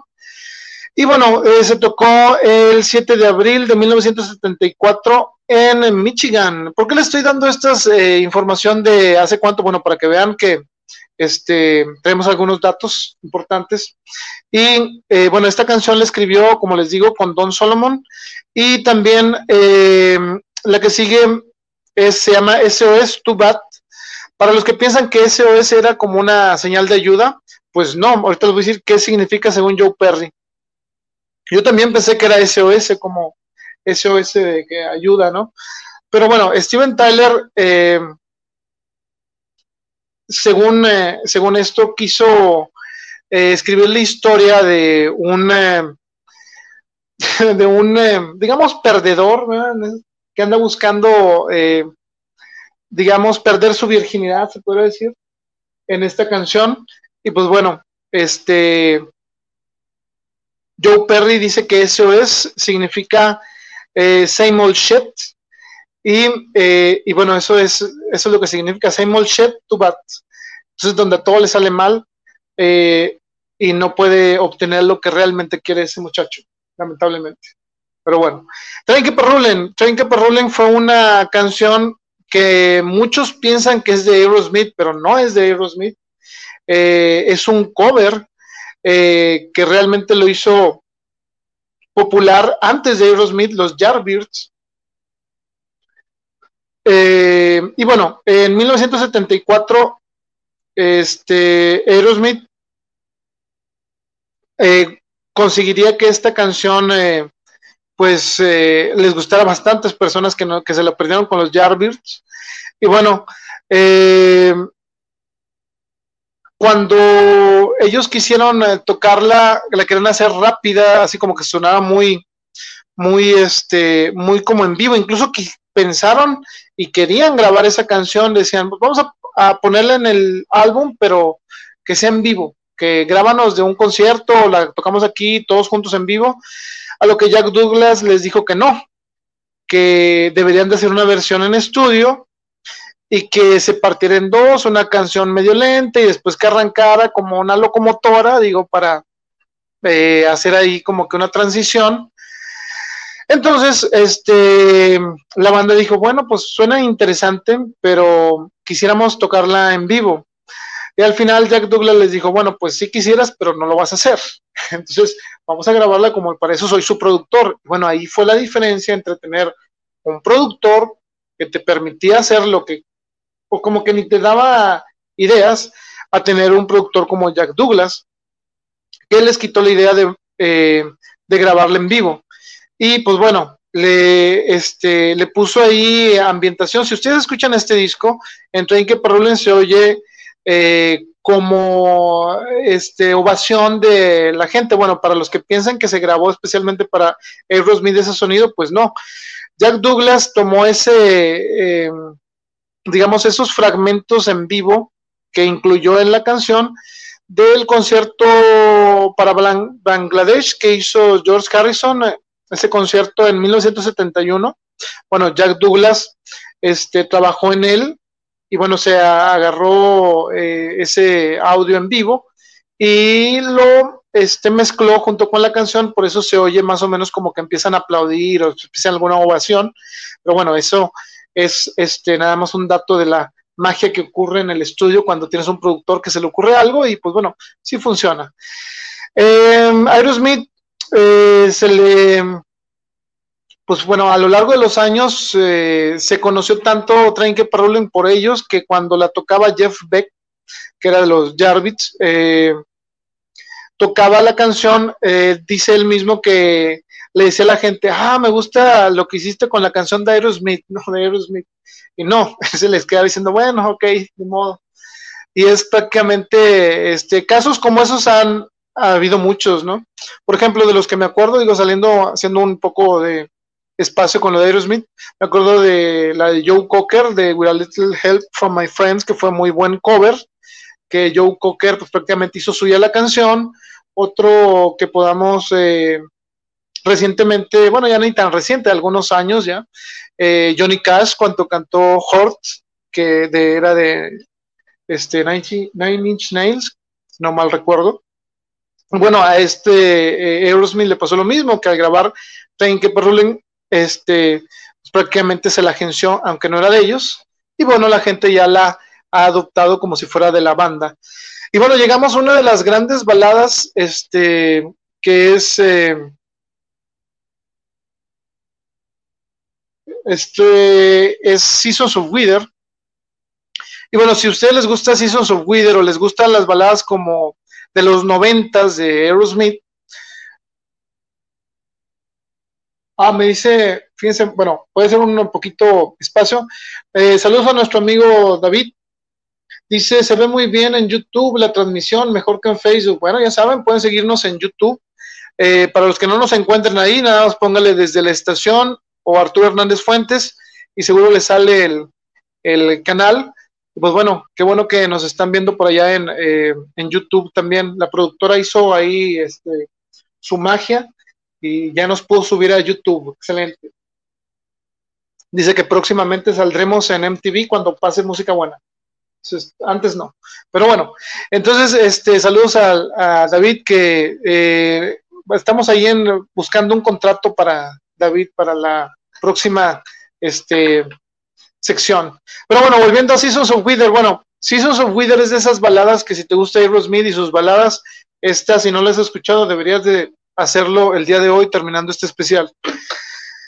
Y más que nada también eh, eh, Joe Perry dice que de todas las baladas que ha hecho Aerosmith, esa es la que más le gusta. Así que si ustedes piensan que Joe Perry sabe de música, bueno, algo tendrá de razón. Entonces, eh, esta canción hay covers de bastantes, por ejemplo, no sé si conozcan ustedes a, a Die Cruisen, hizo una versión de esto en Gone Away, en su álbum Gone Away. Tesla tiene una muy buena versión en su álbum eh, también eh, Real to Real 2. Y hay otro, un cuarteto que le hizo una, eh, una este, versión que se llama Vitamin String Quarter, también hizo su, su versión para un tributo de Aerosmith, se oye muy bien.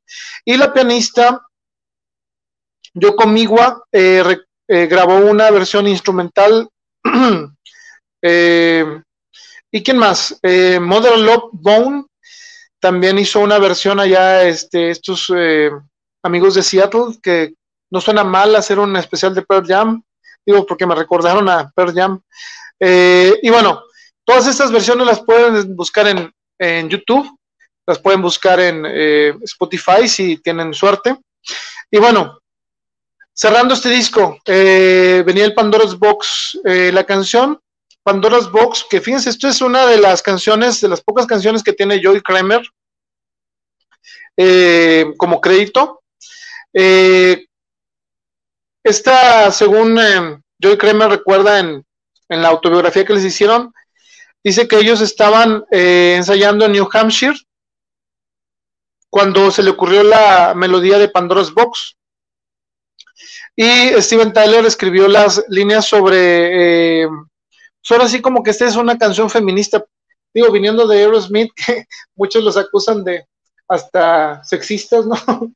Este, esta canción, fíjense, es muy interesante que hablaba, habla sobre eh, la liberación de la mujer, y estamos hablando de los setentas, ¿no? Eh, entonces, esa fue una de las canciones que, le dio un poquito de voz a, esa mujer. Eh, Pandora's Box solamente fue tocada en vivo en los setentas y nunca ha sido tocada de nuevo, lamentablemente. Miren ahí, la productora puso un, un este, un enlace, no sé para qué es. Ah, es el de, es el de la, ah, ok. Ah, para el que, el que nos quiera ver en, eh, en, YouTube, ahí les dejaron el enlace. Si, si se dan el brinco y chapulinean para YouTube, este, y nos dejan el like y se suscriben, pues nos harían muy felices a todos, a todos. Ahorita hagan de cuenta que pues les agradecemos el apoyo y deje, su like. Casi en YouTube no le movemos, pero ahorita lo estamos haciendo y pues qué bueno que, nos están escuchando por allá también, eh, aunque sea en la repetición, ¿verdad? Y bueno, Pandora's Box, como les dije, este no ha sido tocada. Eh, y bueno, pues quién sabe si lo harán de nuevo. No creo que vaya, que vayan a juntar, bueno, que, bueno, pues ahorita ¿Quién hace conciertos? Bueno, a lo mejor, ¿tú crees, productora, que podría haber una un Pandora's Box eh, que la canten en vivo? Pues yo creo que no, ¿no? Pero bueno, si son fans de esa canción, esperemos que sí. Y bueno, ahora sí, ¿qué pensaron? Eh, como quien dicen, pues se quejaron tanto Aerosmith de que no había prensa, que no había no sé qué, bueno, pues les llegó la prensa. Eh, y bueno, fue digamos que no tan mala esta vez, ¿no? Bueno, esta, eh, les dijeron que, pues, eran una banda decente, digamos, no por, no por, eh, tampoco los dejaron muy impresionados con este segundo material, pero que ya parecía que estaba viéndose algo bueno. Entonces, este, pues dijeron que había sido eh, un, buen acierto el que Jack Douglas trabajara con ellos, pero tampoco no crean que les, les, este, les rindieron en aplausos. Si ustedes se dan cuenta, fíjense, Aerosmith sacó dos discos y los dos no fueron bien recibidos y por la, por el, prácticamente las, las reseñas de disco, no, no, los, no les pusieron mucha atención. Pero aquí lo peor sería que de los tres sencillos que sacaron, ninguno de esos llegó a estar en las listas de popularidad, como quien dice.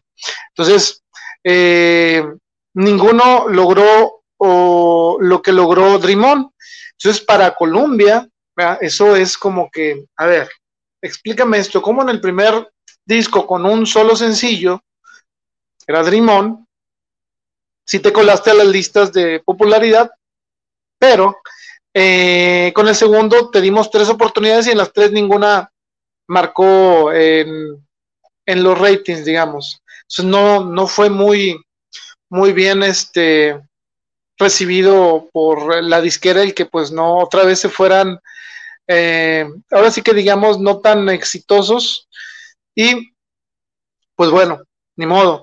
¿Qué diría Joe Perry sobre esto? Pues bueno, Joe Perry diría en el 2014 que pusieron demasiado esfuerzo en horas y que se metieron de todo en pocas palabras. Digo, eso es lo que dice. Sabemos que Steven Tyler y todos los demás en ese entonces se metían la cocina completa, ¿no? Este, pues ni modo. Así son los estrellas de rocks en los 70 sobre todo si no acuérdense de Jim Morrison, entonces, este, ya eso es hablar palabras mayores, pero bueno, eh, Joe Perry diría que eh, sabía que el álbum tenía algunos destellos muy buenos, pero eh, seguía sin capturar eso que él sentía que tenían a la hora de estar en vivo, ¿no? Eh, incluso yo pienso que por ahí venía esa petición de decir, oye, déjanos grabar Train que Rolling en vivo para que vean que somos buenos, ¿no? porque no estaban reflejando tanto esa calidad que tiene Aerosmith en, o que ellos sentían que tenían en ese entonces. Y eh, Joe Perry también diría eh, que él eh, se estaba un poco desesperando, que él sabía que eran mejores que lo que se escuchaban en el álbum y que a pesar que sí se oían bien, él quería que se escucharan lo mejor posible y no lo estaban no lo estaban logrando. Eh, Steven Tyler este, diría sobre el segundo álbum que las canciones eh, ya estaba empezando a cantar con la voz que él quería eh, y también que empezaba a hacer las notas altas que, iban a ser características a lo largo de la carrera de la banda. Pues bueno, de ahí nos pasamos ya al último eh, disco que vamos a hablar el día de hoy, eh, que es el Toys in the. Y pues bueno, fíjense, en el Toys in the Attic regresa Aerosmith y ya vemos esas letras que estuvieron buscando su forma, ese logo que todavía no se encontraba, pero ya mostraban como quien dice, eh, estaban levantando la mano para algo y con este no iban a levantar la mano, iban a levantar el brazo completo. Y ahorita les voy a explicar por qué. El Toys in the Attic eh, fue el tercer álbum de Aerosmith y eh, después de estar en giras por prácticamente por en constante gira con Get Your Wings, sentían que este, esta era prácticamente su última oportunidad de hacer algo importante, porque como les comentábamos, necesitaban éxitos y eh, Dream On ya había quedado atrás. Eh, entonces, o eso es lo que se pensaba. Jack Douglas, este, parece entonces consideraba a Aerosmith como una eh, banda diferente a la que entró con él al estudio para grabar el Get Your Wings. Ya lo sentían como que la experiencia de haber salido de gira con dos álbums, pues ya los estaba dejando como... Eh, él notaba un crecimiento en cuanto a calidad y técnica que solo se logra con giras, con tocadas y bueno, ya los consideraba como que, pues ahora sí que ya no estaban tan verdes y eh, notaba un, una gran calidad, bueno, un salto de calidad, digamos, entre de Joe Perry y Brad Whitford, este, a la hora de que se los encuentran para meterse al estudio. Y eh, Jack Douglas siente que eh, este álbum que ustedes ven en pantalla iba a traer buenas, eh, buenas cosas y bueno, al parecer no se equivocaría. Joe Perry recuerda que este, al momento de hacer o empezar a hacer el Toys in the Attic, la confianza de ellos eh, ya crecía porque decían, miren, a lo mejor no nos fue bien con la prensa, no nos fue bien con la disquera, pero nos está yendo bien con la gente. O sea, vamos, eh, tocamos nuestras canciones y la gente las recibe bien.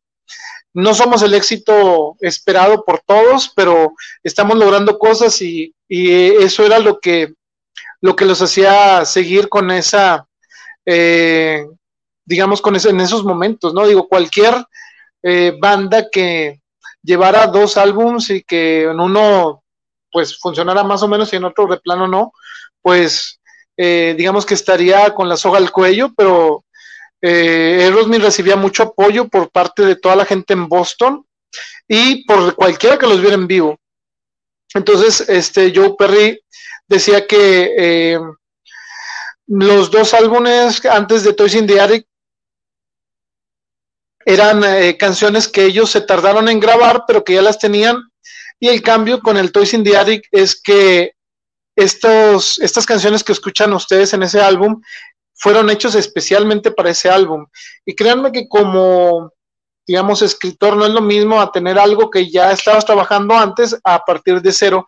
Y prácticamente eso es lo que le pasó a Joe Perry y la banda, eh, que iban a empezar de cero un nuevo récord o un nuevo álbum.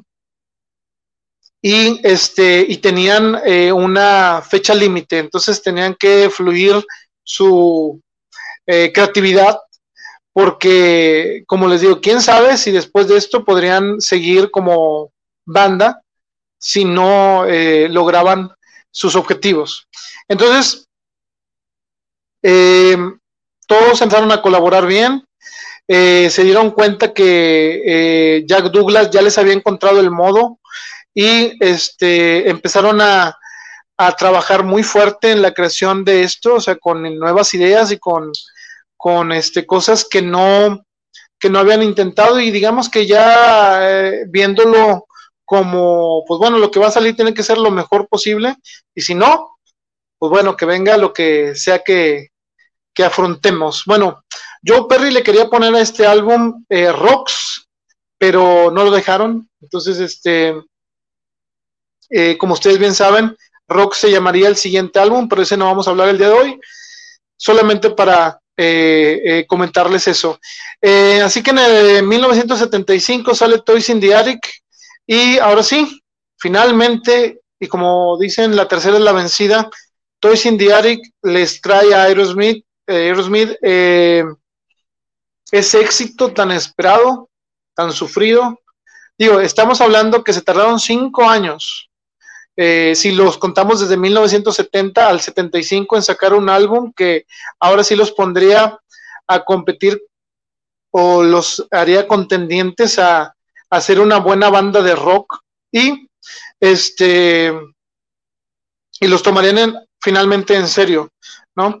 Eh, Toys in the Attic fue uno de esos eh, discos que iban a tener bastantes canciones icónicas para una banda como Aerosmith, que aún, eh, si ahorita vamos a ver el tracklist, eh, tocan bastante material de ese álbum. Y bueno, empezando eh, por el primer sencillo, que se convirtió en el primer top 40 de Aerosmith, porque eso ni Dream On lo logró para mucha gente que no sabía. Bueno, Sweet Emotion fue el primer éxito, éxito así de la banda en, yo, en lograr el top 40. Y este, y pues bueno, ahorita les abrirían las puertas a, al éxito, digamos. Y pues bueno, vamos a ver qué es lo que trae este álbum de Toys in the Attic. Bueno, como ven, en el reverso trae la, eh, pues a la banda ahí en, en, medio de la, de algunos juguetes. Y pues bueno, Empieza con el eh, título del álbum, que es Toys in the Attic, Uncle Salty, Adam's Apple, Walt's Way, Big Ten Inch Record, Sweet Emotion, No More, No More, Round and Around y You See Me Crying. Escogieron, escogieron de sencillos eh, tres, Sweet Emotion, Walt's Way y You See Me Crying. Y bueno, estos tres este, los acompañaría una reedición de Dream On, y pues vamos a ver cómo les fue. Fíjense, les voy a dar algunos, algunos datos de, estas canciones. Toys in the Attic, eh, si ustedes son fans de R.E.M., bueno, R.E.M. Eh, de Michael Stipe, ¿verdad? Fue, eh, grabó una, una versión en 1986 de Toys in the Attic. Para los que la quieran escuchar, busquen eh, Fall on Me, el sencillo de Fall on Me. El eh, lado B de R.E.M. viene Toys in the Attic. Y también lo pueden encontrar en el Dead Leather Office. Y pues bueno, dijo eh, Peter Bock que esta canción de Toys in the Attic le gusta mucho porque eh, le gustaba, se divertía tocándola en vivo. También él hizo cover de Answer, Black Happy, Metal Church, Warrant, Rat y Rod Soul. Para los que saben de este tipo de géneros que les gusta, pues bueno, si quisieran escuchar una versión diferente de Toys in the bueno, ahí los tienen. Y bueno, Walt Way, Walt Way, alguna vez escuché a Joe Perry decir que si escuchaba eh, Walt Way de nuevo, digo, eso hablando, ¿cómo, cómo está eso, productora? Que si tocaban Walt Way de nuevo a nivel nacional, se iba, y hubieran visto la seña que hizo la productora, pero bueno, que iba a vomitar en público si, se, si volvían a, a tocar Walt Is Way en vivo. más adelante les contaremos esa historia de Joe Perry y su animadversión por Walt Is Way, pero sí, actualmente la puede odiar Joe Perry, pero eh, le salvó prácticamente mucho de la carrera porque Walt Way eh, fue un gran éxito. Y precisamente Joe Perry este, estaba tocando su guitarra y sacando riff, pensando en los Miders, en una que fue un grupo de allá por los 70 también. A ver, bueno, creo que aquí nos van.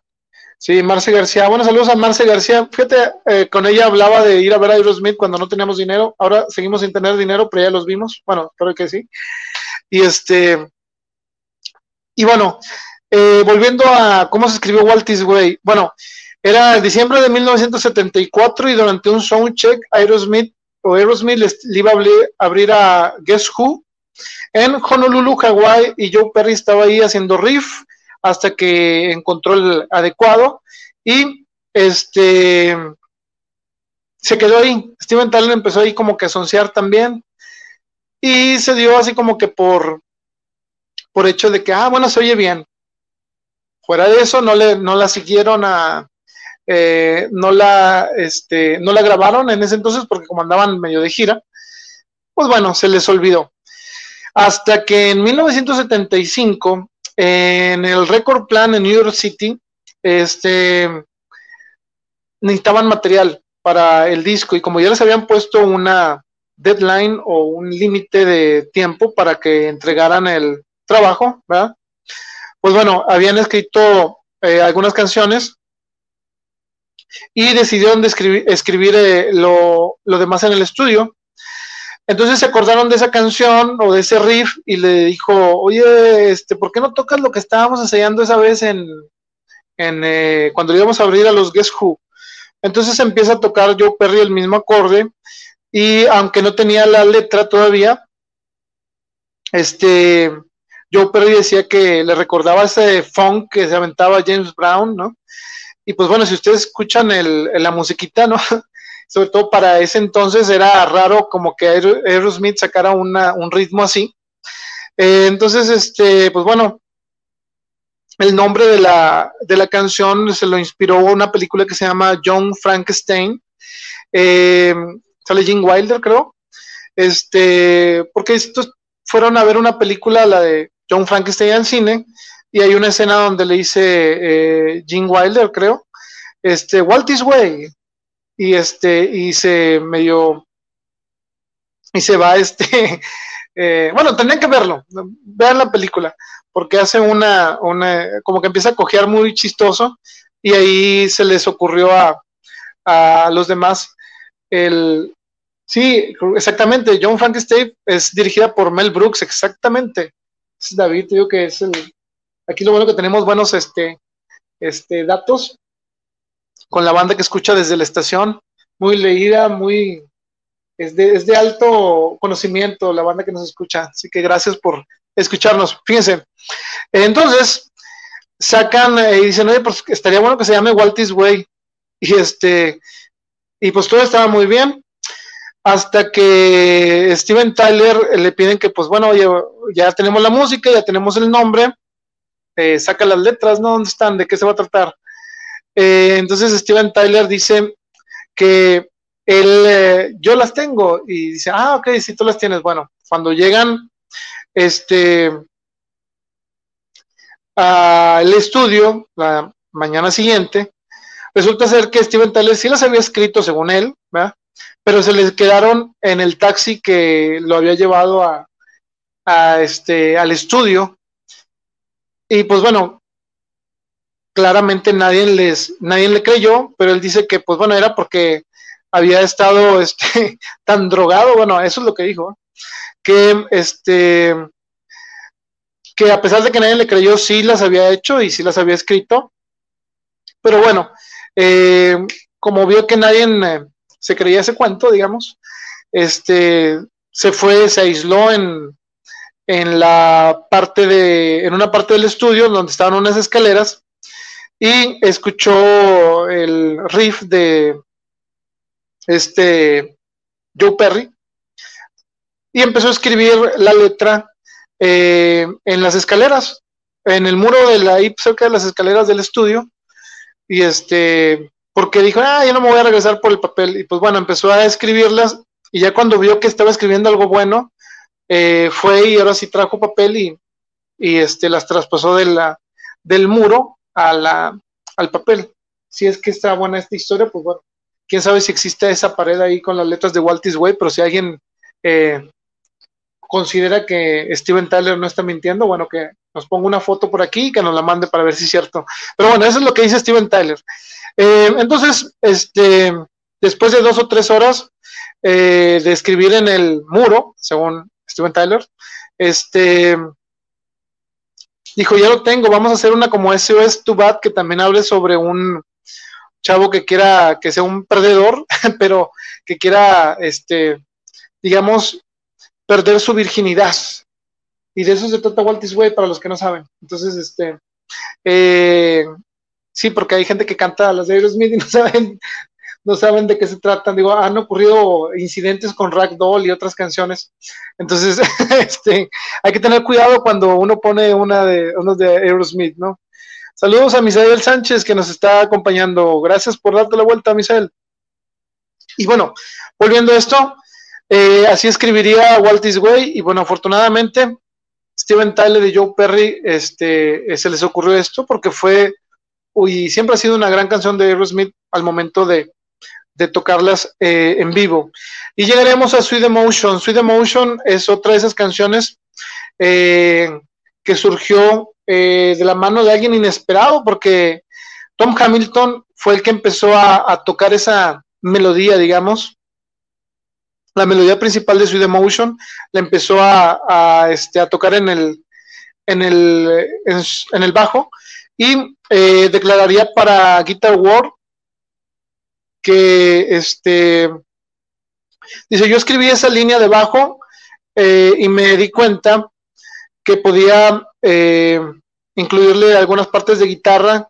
Y bueno empezó a este a funcionar. Dice yo no pensé que le iban a hacer mucho caso pero Steven tuvo una idea de acomodarla, acomodar esa línea y ser la, principal, y bueno, de ahí surgió. Y se escucha muy Led, Zeppelinesca, o eso es lo que dice Tom Hamilton. Entonces, bueno, ¿de qué se trata esta canción? Esta canción también tiene mucho significado, sobre todo porque en 1991 la sacaron como sencillo y el video es muy sugestivo de una hotline pero la letra, dicen muchos fans y mucha gente eh, que le mete mucho al chisme, que esta canción de Sweet Emotion eh, eh, se le escribió Steven Tyler un poco de como pedradas hacia la esposa de Joe Perry, porque la esposa de Joe Perry tenía muchos problemas con el resto de las esposas de los demás de la banda. Incluso este en su autobiografía Walt Way y también en el Behind the Music dicen eh, que, que sí, o sea, que estas peleas entre las esposas de los eh, integrantes este, ocasionaron que en los 80 se separara Aerosmith, pero todavía no vamos a llegar a, a eso, pero este, sí hay una, una historia sobre el cómo un vaso de leche arrojado de una esposa de a otra esposa acabó con Aerosmith o al menos por la, con la formación inicial, pero eso lo veremos en el próximo episodio. Y bueno, esta canción de Sweet Emotion entraría al top 10 y eh, dijeron, ¿saben qué? Es momento, ahora, ahora que sí nos están volteando a ver, vamos a volver a sacar Dream On. Y la disquera dijo, bueno, no suena tan mal. Y eh, fue lo que hicieron. Entonces, para aprovechar este disco y que no pasara desapercibido, eh, como en un inicio lo fue, sacan de nuevo Dream On. Y la última vez que lo sacaron fue en el 73 y había llegado hasta el número 59. Y en esta ocasión eh, alcanzó al número 6. Y este, pues fue una de las grandes decisiones y todavía eh, pudo Aerosmith aprovechar el Dream On. Y pues bueno, claro, la gente ya que los estaba viendo, pues si te gustó ese disco, empezaron a comprar los anteriores. Y pues ya casi vamos a acabar este especial, vamos a ir nada más con la canción de Uncle Salty y You See Me Crying. Qué bueno que nos están escuchando. Ah, no, falta Big Ten Inch Record. No, todavía nos falta, no se apuren. todavía nos faltan. Eh, Uncle Salty es una de las canciones que, de las desconocidas, muy desconocidas de Aerosmith, si no eres fan. Eh, esta también la escribió Hamilton y Steven Tyler. Esta eh, tiene una, una letra algo triste, bueno, bastante triste, ¿no? Steven Tyler en su autobiografía del 2001 dice que estaba pensando sobre eh, un orfanato cuando escribió la letra se traté de que fuera una melodía de esas que te llenan de tristeza eh, al ver a un niño abandonado. Y este, y pues bueno, sí escribió un Salty poniendo eso en todos los riesgos que pasan en estos eh, orfanatos o así se lo imaginó Steven Tyler, así que si, si quieren escuchar esa historia, eh, vayan y escuchen eh, Uncle Salty de Toys in the Attic.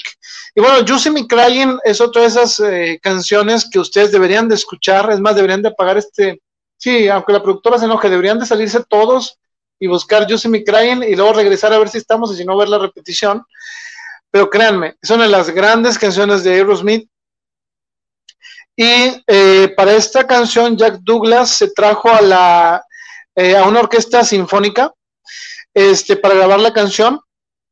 Eh, y el conductor de esa orquesta sinfónica fue Mike Mainieri. Y esta canción la escribió Steven Tyler de nuevo junto con Don Solomon, que, bueno, habíamos mencionado que también estuvo en China Reaction. Y este se ve muy bien, ¿verdad? Pero a los demás no les gustó. O sea, no les gustó que estaban frustrados con esa canción porque eh, les tomó bastante tiempo grabarla, porque había que coordinar eh, todos los instrumentos de la banda con una orquesta. Y pues como sabemos, en ese entonces Aerosmith no eran los Aerosmith de ahorita, que ya tienen bastante experiencia y sí eh, les afectó bastante y pues como que no les gustó mucho la idea de, de eso, pero pues bueno, ni modo. Este, así la grabaron. Este, fue tan importante la grabación de esta canción que eh, la disquera estuvo muy impresionada con lo que estaban haciendo cuando se dieron la vuelta. Dicen que es el presidente de ese entonces de Columbia Records, se llama Bruce Lundball, eh, entró a las grabaciones del Toys in the Attic y entró justamente cuando la banda estaba eh, pues grabando la de You See Me Crying y sí se quedó así como que, oh, oh, miren. incluso les dijo, eh, según esto, que estaban haciendo algo increíble, dice, vengo de, de una grabación de Herbie Hancock y dice, no, acá está mucho mejor. Entonces, este, pues bueno, ahí se ganaron, eh, como quien dice, la palmada en la espalda del mero mero de Columbia Records de ese entonces. Y bueno, este, una cosa chistosa es que en 1984, cuando iban a promocionar el Don with Mirrors, este, Steven Tyler estaba escuchando la canción You See Me Crying y se quedó tan impresionado que le dijo a Joe Perry y a la banda, oigan, esa canción está muy, muy buena, ¿por qué no grabamos algo igual? Y a lo que Joe Perry le dijo, en eh, palabras de Joe Perry, ¿verdad? dice, esa es nuestra puñetas, ¿no? Entonces, este, el problema era de que Steven Tyler no se acordaba ni siquiera de lo que había grabado en los setentas, porque pues bueno, ya saben que habíamos dicho que no se metían todo la cocina, sino todo el restaurante y sus sucursales, ¿no? Entonces, bueno, ahí quedó la historia de You See y pues bueno, qué bueno que la grabaron y para mala suerte de muchas personas que hemos ido a ver a Aerosmith, este, nada más se, se empezaron a aventar un pedacito de el intro prácticamente de la canción de You See Me Crying y este, en las últimas giras. Pero sí hubo una vez que la tocaron completa. Y así es, como ustedes lo pensaron, si ustedes entran a, desde la estación a la página oficial de este podcast, pueden encontrar esa actuación eh, de la banda cantando You See Me Crying live, o sea, en vivo. Y eh, fue del 26 de junio del 2009, se la aventaron en Wantagh, New York, en Jones Beach Theater, durante la gira eh, que estuvieron tocando con CC Top. Entonces, si ustedes quieren ver algo impresionante, vayan ahí, escúchenla, denle like, compártanla para que la gente vea la calidad que tenía, bueno, que sigue teniendo eh, la banda. Así que, este, pues bueno, es, es una de las grandes canciones, grandes baladas. Si les gusta Crazy, excelente, pero vean You See Me Crying. Créanme, no se van a arrepentir. Y bueno, seguimos con Big Ten Inch Record, así es como le ponen algunas veces, pero Big Ten Inch, esta no es original de eh, Aerosmith, sino de Bull Moose Jackson. Y este, esta la, le escucharon eh, Aerosmith, este, les habían propuesto que la grabaran de una manera diferente, pero ellos dijeron, no, queremos que se escuche tal y como, como es, ese tipo de jazz eh, eh, que se oye en la canción, no quitárselo, no hacer nuestra versión, queremos hacer una versión más parecida a la original. Y bueno, este es lo que hicieron, así que si ustedes escuchan Big Ten Inch Record, es una gran canción que se mantiene muy parecida, bueno, dentro de lo que cabe a la original.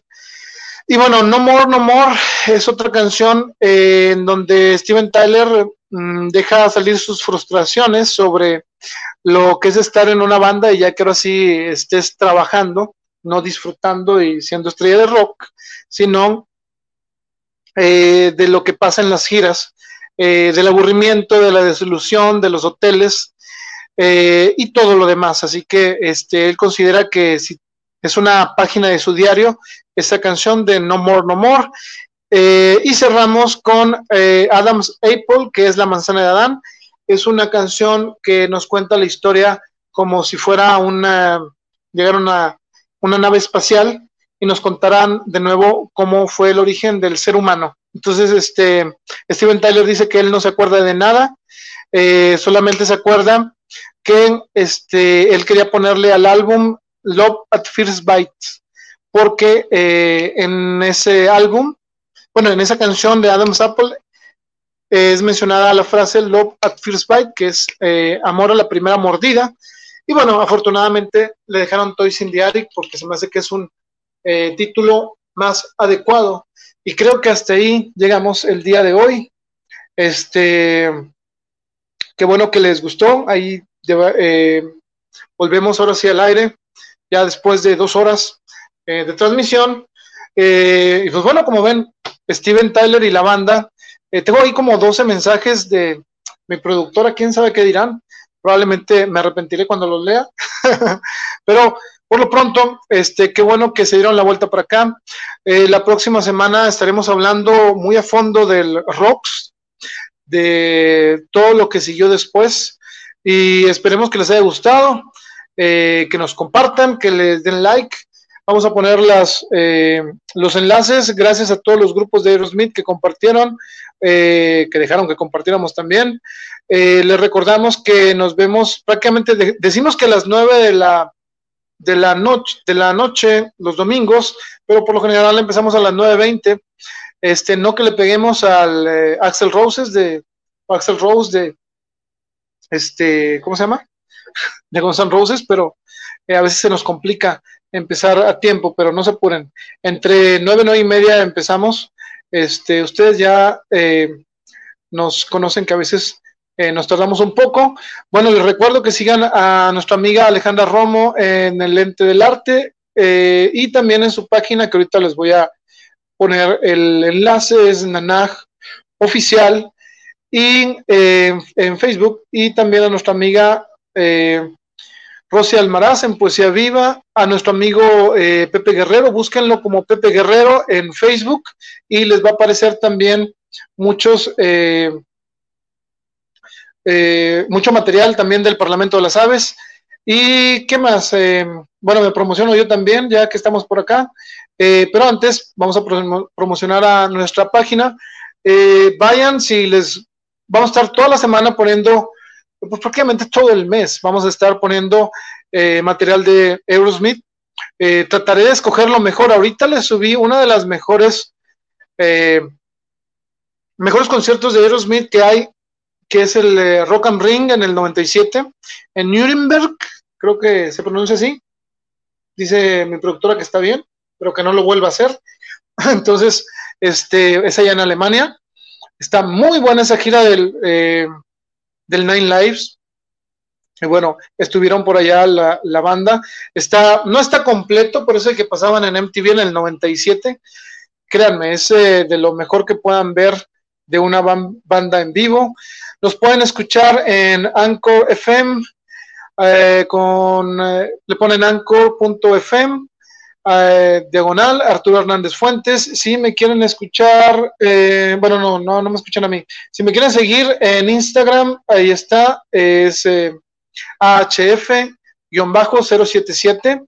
Y en mi página, hernández-cortofuentes.blogspot.com y bueno, eh, nuestros, si quieren conseguir alguno de mis libros que hablamos al principio, pueden buscarlos en el eh, Semillerito Grill. Métanse a su página, denle like a nuestros amigos del Semillerito Grill.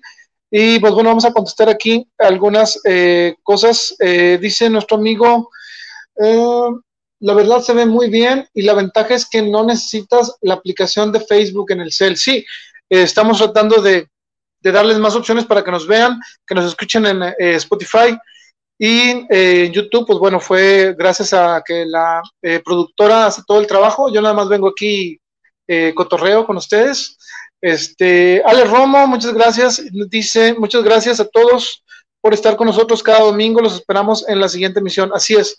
Y bueno, no nos queremos ir, pero tenemos que irnos porque pues ya son las, no sé qué hora serán en Argentina. Los amigos de que hicieron la vuelta en Argentina, de Colombia y de todos los demás, de Chile, sobre todo nuestros amigos de Aerofuerza y todos los demás. Gracias por estarnos sintonizando. Y bueno, eh, no me queda nada más que decirles que nos vemos la próxima semana y eh, vámonos antes de que vengan por nosotros.